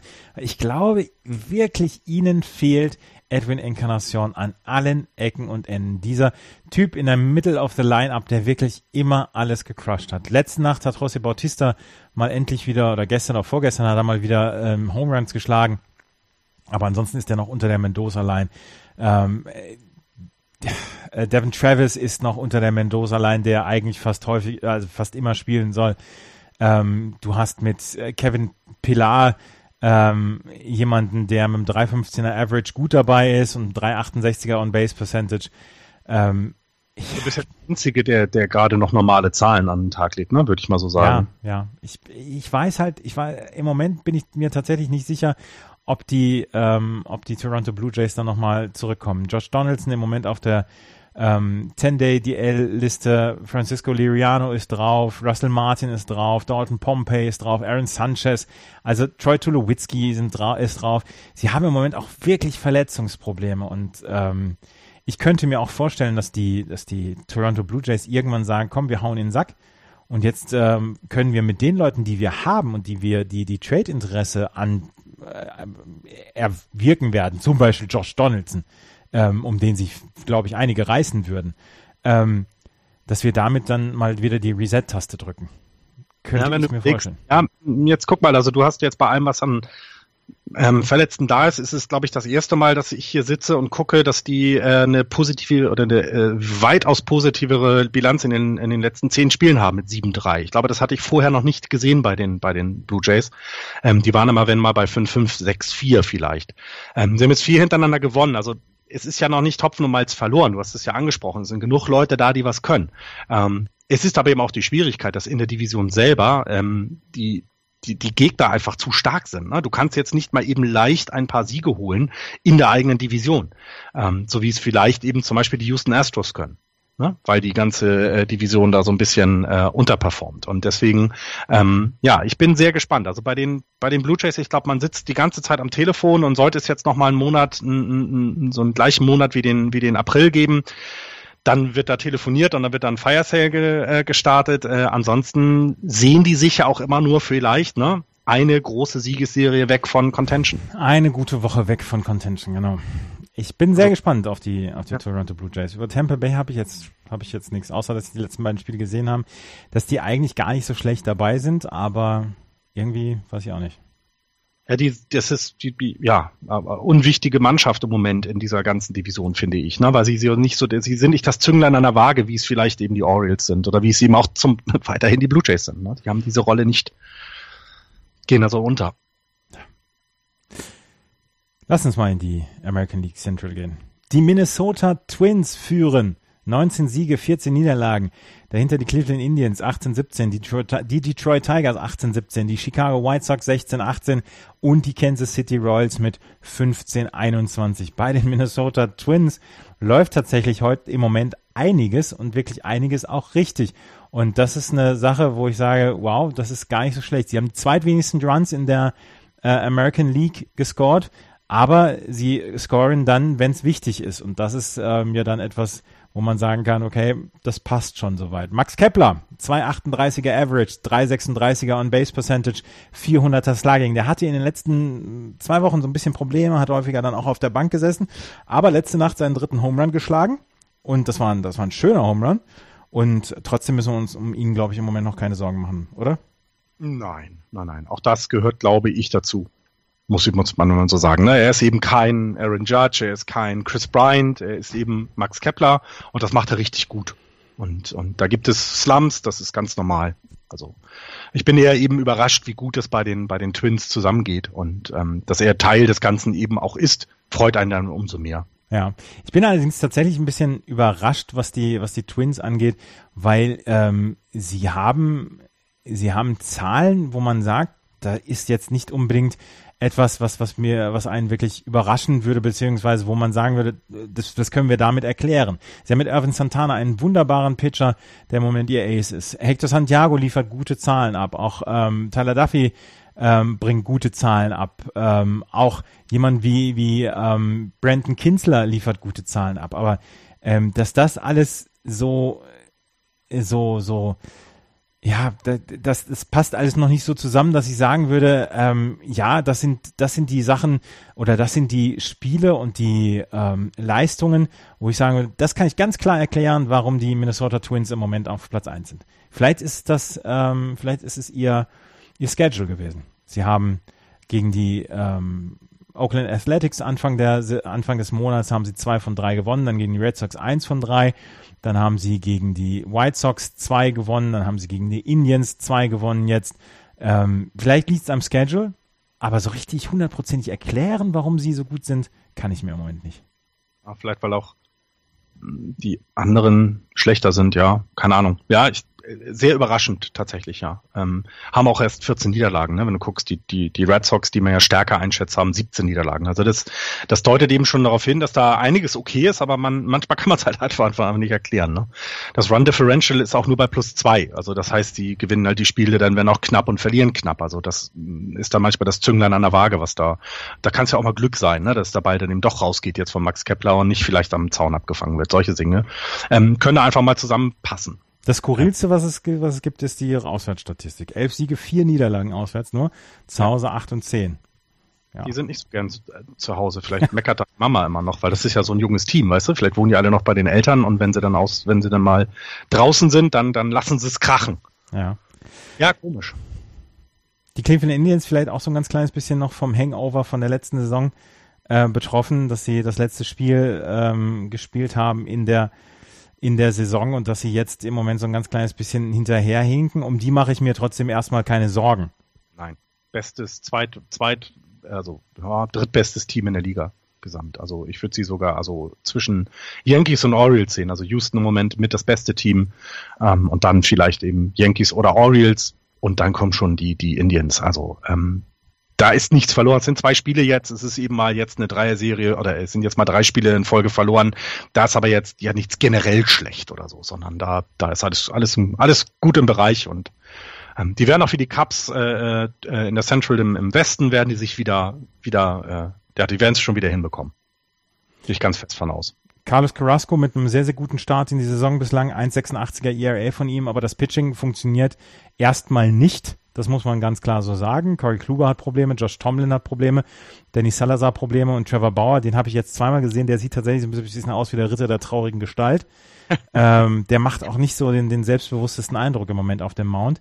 Ähm, sie haben mit ihrem Relief-Pitching keine Probleme. Das Problem ist erst, sie müssen erstmal in dieses Relief-Pitching reinkommen. Mhm. Und ähm, wenn man sich das anguckt. Ja. Cody Allen hat neun seiner neuen Save-Möglichkeiten hat er gesaved. Das ist nicht das, das Problem. Sie haben auch mit McAllister jemanden, der ein 1,23er ERA hat. Ähm, Andrew Miller ist, ist noch ist noch bei dem Nuller ERA. Ja, aber auch Nick, Nick Goody, ne, mit zwölf Innings, zwölf zwei Drittel Innings Pitch Nuller ERA. Also auch das, äh, äh, das, das Bullpen da, da, das ist eine Waffe, aber das Starting Pitching, ähm, das muss es dahin schaffen im Moment, ja. ja also, und das, das schafft es halt nicht. Das, das ja. kriegt's halt ja. im Moment nicht. Aber Andrew Miller, 16 zwei Drittel Innings, acht Hits hat er abgegeben, vier Walks, 22 Strikeouts, 1,36er Gegner Average und 0,72er Whip, halt ein Nuller ERA und du hast es gerade gesagt, Goody mit 12 zwei Drittel Innings, er hat vier Hits abgegeben, drei Walks, 12 Strikeouts. Das ist schon nicht so schlecht. Also ja, es, das Bullpen sucht seinesgleichen. Das Problem ist, du musst als erstmal dahin kommen. Ja, ja. Aber auch da ist ja, also auch da denke ich, können die, können die Indians aber sich darauf verlassen, dass ihre Starter da vielleicht dann auch ne, diesen Slump überleben und dann, dann wenigstens die Innings hinbekommen. Das ist es einfach. Vielleicht einfach nicht mehr so viel zulassen. Ja. Mache ich mir tatsächlich wirklich keine Sorgen. Ich glaube auch nicht. Ich, ich glaube tatsächlich auch nicht. Naja, wir werden es sehen auf jeden Fall. Edwin Encarnacion hat auf jeden Fall noch sehr, sehr viel Room for Improvement, wenn man das so sagen darf. Er hat jetzt ähm, 122 At-Bats, ein 213er Average bislang. Er hat 12, ähm, habe ich das gerade nicht gekriegt? Nee, 12 Runs hat er gescored, 26 Hits hat er erst gescored, 5 Home Runs erst. Der wird noch aufwachen, der wird auch noch, der wird auch noch heiß laufen. Und dann werden wir wieder darüber sprechen, dass er im Moment die Baseball, Basebälle sind, die Baseballs zerstört. ja, ja, klar, klar. Ja, die Cleveland Indians auf jeden Fall auf Platz 2 im Moment. Dahinter die Detroit Tigers, die ähm, Chicago White Sox und die Kansas City Royals. Ich habe nicht so richtig viel zu den drei anderen Clubs. Bei den Chicago White Sox, José Abreu hat es gestern geschafft, als dritter Spieler in den letzten zehn Saisons ähm, auf der First Base zu stehen und dann ähm, einen Run zu scoren aufgrund von drei Wild Pitches. hintereinander vom, vom Starting Pitches. Ähm, der letzte, der das geschafft hat, war 2016 beim 10. August Bob Rev Snyder, als er das gegen die Red Sox geschafft hat, gegen Robbie Ross Jr. Und jetzt José Abreu gestern steht auf der ersten Base, Wild Pitch auf die Second Base, Wild Pitch auf die Third Base, Wild Pitch auf Home Plate. So kann man dann auch Runs scoren. Ja, Small Ball nennt man das dann auch. Ne? Das nennt man Small Ball, ja, genau. Ähm, bei den Kansas City Royals wird es sehr, sehr interessant werden, wann sie jetzt ihren Fire Sale anfangen. Und die haben wirklich Spieler, die, glaube ich, sehr, sehr viel Interesse hervorrufen können. Vor allen Dingen. Und den müssen wir raus, ähm, rausarbeiten bzw. rausstellen. Jason Vargas. Sieben Starts bislang, 44 zwei Drittel Innings, 1-0-1er ERA bislang. Ja, ist ja der einzige, der so, ja, der der, der sticht raus, den werden sie vielleicht auch dann als einzigen behalten, aber beim Rest, glaube ich, ähm, also ich na, sie sind jetzt 6-4 in den letzten zehn Spielen. Die, die, über die Blue Jays haben wir gerade geredet, die sind 7-3. Sie sind auch nur fünfeinhalb Spiele eben hinter den überraschend führenden Twins. Also ist es ja auch da jetzt immer noch alles in Reichweite. Aber man hat so das Gefühl, dass da, ja, dass, dass man sich jetzt ähm, nicht mehr allzu lange ähm, warten sollte, weil nächste Saison wird es zu spät sein, für die Spieler noch genügend zu bekommen, aber es könnte ja diese Saison sogar so weit sein, dass sie vielleicht sogar nochmal einen Run auf die Playoffs schaffen. Das ist so eine ganz schwierige Situation, in der sich die Royals im Moment befinden. Jason Vargas ist der, der als erster geht, glaube ich. Der bleibt nicht, der geht als erster. Naja, okay. Ich weiß nicht, wie alt er ist. Also sonst. Aber dafür bekommen sie natürlich was. Ne? Aber auch, äh, ähm, also jetzt mal im, im Ernst, ne? Danny Duffy mit seinen 50 Innings Pitch. Ich äh, würde gern einen Pitcher im, bei den Giants wissen jetzt, äh, der 50 Innings in, in, in seinen, was hat er jetzt, acht Starts hat. Also hätte ich gerne. Jason Vargas ist seit 2014 bei den Kansas City Royals und ist 33 Jahre alt. Hatte ähm, 2014 371er ERA in 30 Starts, dann 2015 9 Starts, ein 398er ERA, 2016 225er ERA in 3 Starts und jetzt hat er 7 Starts schon und ein 101er ähm, Average, also ERA, Entschuldigung. Das ist also etwas, was richtig, richtig gut ist und wir können uns äh, angucken bei diesem Starter-Pitches, Starting-Pitching-Markt, den es dieses Jahr geben wird, dass Jason Vargas sicherlich einen, eines der größeren Interesse hervorrufen wird. Und ich glaube auch, dass beim, bei den Spielern, die, ähm, die im Feld stehen, dass da durchaus ähm, Interesse hervorgerufen werden kann. Wenn man sich zum Beispiel Mike Mustakas anguckt auf der Third Base, vielleicht braucht jemand noch einen Third Baseman in der American League? Mir fällt ja keiner ein, aber ja, könnte so sein. Aber ich würde da ja immer noch warten, bis die etablierten Spieler wieder zurückkommen und, und ihre Leistung bringen. Nein, äh, ja, klar, genau sowas. Ne? Also äh, Mustaka ist auch jemand, den man hervorheben muss, weil der Defensive, äh, in der Defensive, glaube ich, auch ähm, eben dich, dich, sehr, die, dich sehr gut unterstützen kann in einem Team. Und offensiv, ähm, ich bringt das ja auch immer noch, also kann es immer noch bringen. Ähm, ich bin sehr gespannt. Also ich würde jetzt noch nicht behaupten, dass jetzt schon ähm, die Telefondrähte heiß glühen bei den Royals. Ich, na, lass uns mal im, im Juli dann gucken, Mitte Juli und dann, dann wissen wir mehr. Also das ist, das wird super spannend, weil genug da ist. Ne? Ich habe so, man kann ja auch ein paar Augen mal aufs, aufs Outfield äh, ähm, äh, äh, werfen, jetzt, äh, wenn man mal die Giants ist und guckt, was haben wir da. Ne? Also das ist schon, das ist schon nicht schlecht. Tja, wir werden es sehen. Die äh, Kansas City Royals im Moment jedenfalls haben die letzten drei Spiele gewonnen, unter anderem zwei jetzt gegen Baltimore. Ähm, haben, sind jetzt bei 15 und 21. Wenn wir von Siegesserien sprechen, dann können wir auf die National, auf die American League West gehen. Die Houston Astros führen mit 25 Siegen und 11 Niederlagen vor den Texas Rangers 18 Siege, 20 Niederlagen, die LA Angels 18 und 21, die Seattle Mariners mit 17 und 20 und die Oakland Athletics mit 16 und 20. Die Houston Astros die letzten fünf Spiele gewonnen, 8 zu 2 aus den letzten zehn. Sie sind meiner Meinung nach im Moment das beste Team der American League, vielleicht sogar das beste Team der Liga. Ich, sie sind in einem klaren Wettkampf mit den Washington Nationals um den, um die beste, ähm, um das beste Team der Liga. Aber die Houston Astros, wir haben jetzt, ich mache das jetzt seit drei Wochen, dass ich jede Woche von den Houston Astros schwärme und ich kann nicht aufhören, von den Houston Astros zu schwärmen. Ähm, warum auch? Also sie, sie, sie, sie haben alles beisammen. Also 128 Runs scored, 100 äh, äh, äh, Runs against, 173 Runs scored. Also kann man schon mal rauslesen, da klappt es in der Offensive sowie in der Defensive. Sie haben mit elf Spielen die wenigsten Niederlagen die, die äh, Nationals hast du angesprochen, sind nur, sind nur eine Niederlage oder haben nur eine Niederlage mehr. Ähm, die, die Nationals haben jetzt 215 Runs scored, was also äh, offensiv schon mal ein bisschen besser ist als die Astros, aber auch 162 gegen sich bekommen. Also ich finde, ich finde, also ich würde sagen, die Astros sind das beste Team im Moment in der Liga. Ähm, weil es am ausgeglichensten ist. Und es freut mich ungemein, weil das ja nun auch sich ähm, ne, mit, mit langer Vorbereitung also das ist ja jetzt nichts, was zufällig zusammengekauft, sondern das ist ja von langer Hand geplant. Ist doch schön, wenn so ein Plan dann auch aufgeht. Mhm. Es ist, es ist in der Tat sehr, sehr äh, bemerkenswert, wie die Houston Astros dieses Jahr zu Werke gehen. Wir haben schon drüber gesprochen, die Offensive. Wir haben eigentlich vier oder fünf Lead-Off-Hitter, die man bei den Houston Astros immer wieder reinwerfen kann. Sie können ihr Line-Up jeden Tag eigentlich schaffeln, wenn sie es wollen. Wollen sie natürlich dann auch nicht.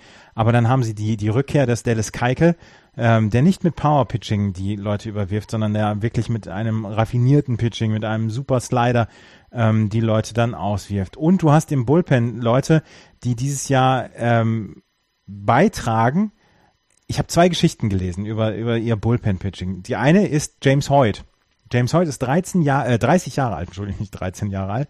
ähm, er hat die Saison Triple A gestartet und ähm, es gibt halt sieben Reliever, die mehr Innings gepitcht haben als er. Aber von den 24 oder 25 Battern, die er jetzt bislang gefaced hat oder äh, bekommen hat gegen sich, hat er 16 Strikeouts gehabt. Ähm, es ist, es ist keine, es ist tatsächlich keine, keine komische Strikeout-Rate für ihn, weil das hat er immer gemacht.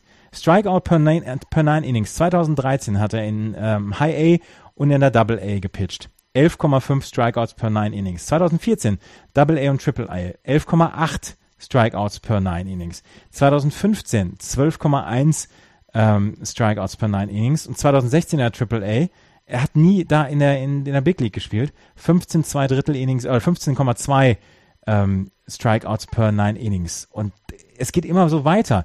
Er war 2011 hat er bei den Yuma Scorpions in Mexiko gespielt, hat zwischendurch sogar Independent League gespielt, hat sich da wieder zurückgepitcht, hat ein bisschen hat ein bisschen ähm, Glück gehabt, ähm, weil er dann mit José Canseco zusammengespielt hat, dass da Leute auf ihn aufmerksam geworden sind. Also die Geschichte von James Hoyt ist tatsächlich eine sehr sehr interessante. Der zweite ähm, der zweite Pitcher, über den ich ganz gerne sprechen müsse, möchte, ist Chris Devensky. Chris Stefanski ist 26 Jahre alt und ähm, der war in einem Trade für die ähm, für die für die Astros ist er gekommen, als sie 2012 ähm, 2012 haben sie Brett Myers zu ihrem Closer gemacht. Myers hatte dann 19 von 21 Saves gehabt und ähm, die White Sox haben dann gedacht, Mensch, den holen wir uns. Und dann ist ja 2012 ist dieser Brad Myers zu den Chicago White Sox gegangen und die White Sox haben gesagt, ja, ähm, ihr kriegt zwei Minor League Pitcher und einen Player to be named later. Und der Spieler oder der Player to be named later, das war Chris Devensky. Ähm, die zwei anderen Pitcher, die es damals gab für Brad Myers, die sind schon gar nicht mehr in der Profiliga. Aber Chris Devensky ist damals rausgekommen und ähm, der war 2012, war der eigentlich, ja, Player to be named later ist selten jemand, der sich dann so gut entwickelt, dass er fünf Jahre später in der Big League, ähm, dass er da zwölf, zwölf Einsätze schon hat, 23 Innings schon gepitcht hat. Also er kommt immer rein, wenn die Houston Astros jemanden brauchen für ein, zwei, drei Innings. Und ähm, er hat einfach eine super Quote. Er ist bei einem 1,96er ERA im Moment und hat 42 Strikeouts und pitcht einfach ganz hervorragend. Und ähm, das sind so die beiden Feel-Good-Stories der Houston Astros in diesem Jahr.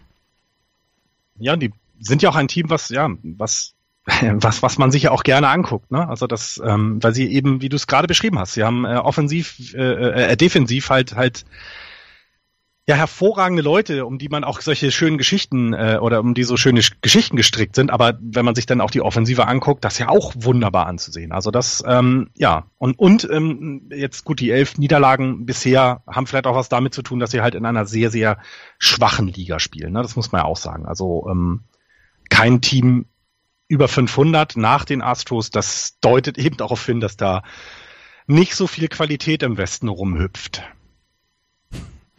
in der Division, wo Mike Trout rumhüpft. Die, die äh, Texas Rangers hatten einen verdammt schlechten Start, kommen jetzt so langsam wieder. Fünf Spiele in Folge jetzt gewonnen, unter anderem jetzt die letzten zwei gegen Oakland. Und so langsam kriegen sie erzeugt zusammen. Und Mike Napoli hat ähm, in einem Spiel diese Woche hat er zwei Home Runs geschlagen, hat die ganze Zeit oder die ganze Saison bislang noch keinen, kein, keinen Zentimeter Holz an den Ball bekommen. Und dann hat er zwei Home Runs geschlagen und war der glücklichste Mensch in ganz Texas. Und seitdem sind sie so ein bisschen auf einem Roll, die Texas Rangers. Fünf Spiele in Folge und sie sind einfach auch zu gut, um am Ende der, der American League West zu, zu ja, rumzu. Ja, sind aber immer noch acht Spiele ja. hinter den, hinter den Astros. Ne? Also ich bin sehr gespannt, weil, weil mit 18, 20, also da musst du jetzt, Du musst jetzt äh, diese äh, W5 musst du ein paar Mal noch wiederholen, damit du dann auch in Contention für einen Playoff-Platz ist. Ich traue den Rangers zu, definitiv. Ähm, aber es ist, ähm, es, es wird auch da spannend zu sehen sein, ähm, wie die dann ihre ihre PS-Ball auf die auf die auf die auf die äh, äh, auf die Autobahn bekommen.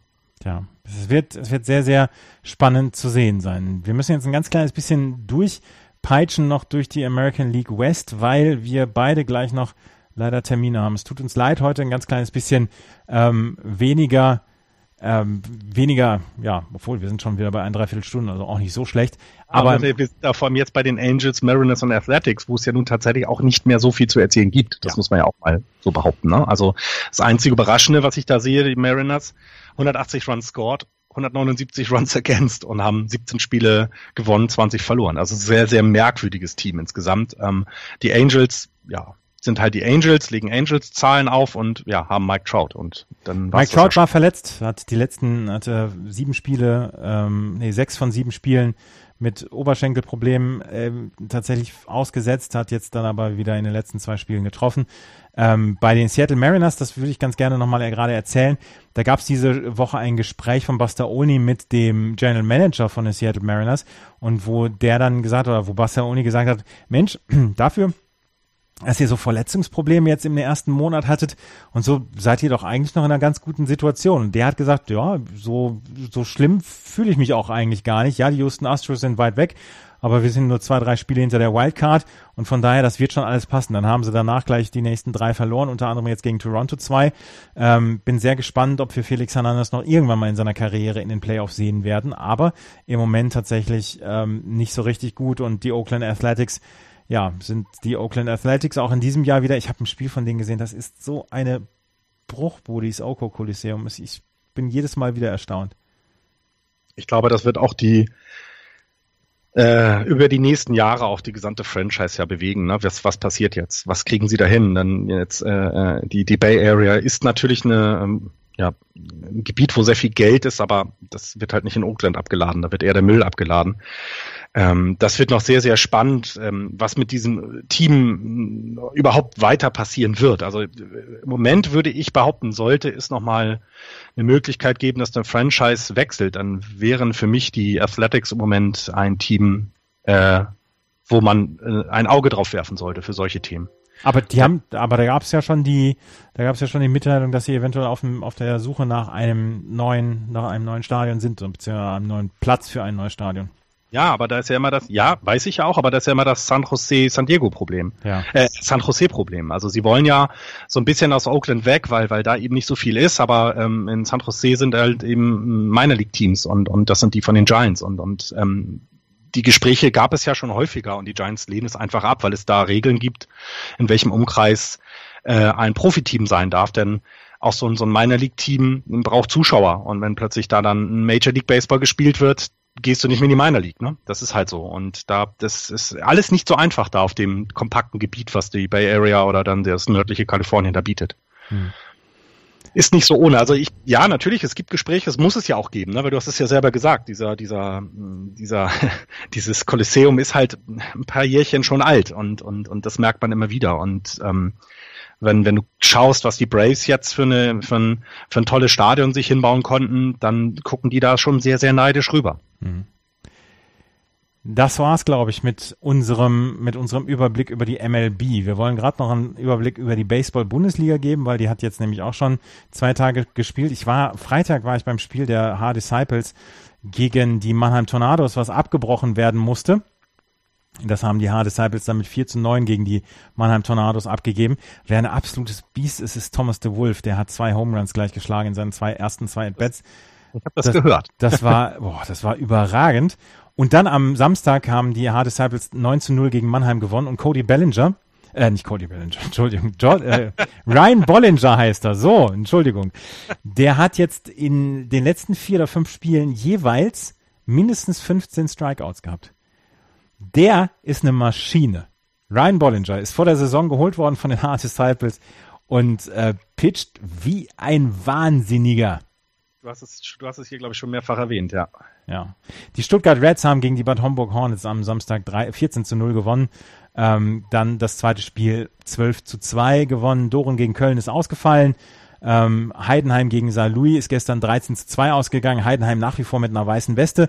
Heute um 16.30 Uhr Hamburg gegen Solingen, Dortmund gegen Bonn. Um 13 Uhr, falls ihr es schon hört, Hamburg gegen Solingen, Dortmund gegen Bonn und Heidenheim gegen Saar Louis. Das zweite Spiel geht in die Ballparks. Ähm, es ist wirklich guter Baseball. Gerade in der Süddivision ist dieses Jahr so ausgeglichener Baseball, der da geliefert wird. Auch in der, im Norden. Bonn, Solingen, Doren, Paderborn im Moment ähm, auch innerhalb von einem Spiel insgesamt. Von daher, äh, es lohnt sich immer in die Baseball-Bundesliga zu gehen. Das solltet ihr auf jeden Fall tun. Hast du noch was? Äh, nee, ich habe dann tatsächlich nichts mehr. Wir wollten zwar heute nochmal das Thema Science äh, erkl äh, erklären, das machen wir dann aber bitte das nächste Mal. Ähm, ich kann gerade nicht mehr sitzen, mein Rücken bringt mich um. Deswegen äh, würde ich das gerne mal dann für eine andere Sendung nehmen, wenn vielleicht gar nicht so viel in den Majors los war, wie diese Woche, muss man ja auch sagen, war ja viel los. Ja, es war viel los. Wir werden äh, uns darum nächste Woche vielleicht dann kümmern. Auf jeden Fall, falls ihr Fragen habt, dann ähm, folgt uns auf Twitter jb-podcast ist unsere Twitter-Adresse. Wenn ihr Fragen habt, könnt ihr da welche stellen. Ihr könnt auch in unserem Blog welche stellen, äh, justbaseball.de oder auf Facebook, facebook.com slash justbaseball. Ansonsten, das war's für heute. Vielen Dank fürs Zuhören. Nächstes Mal ist auch Axel wieder dabei. Bis zum nächsten Mal. Auf Wiederhören. Tschüss.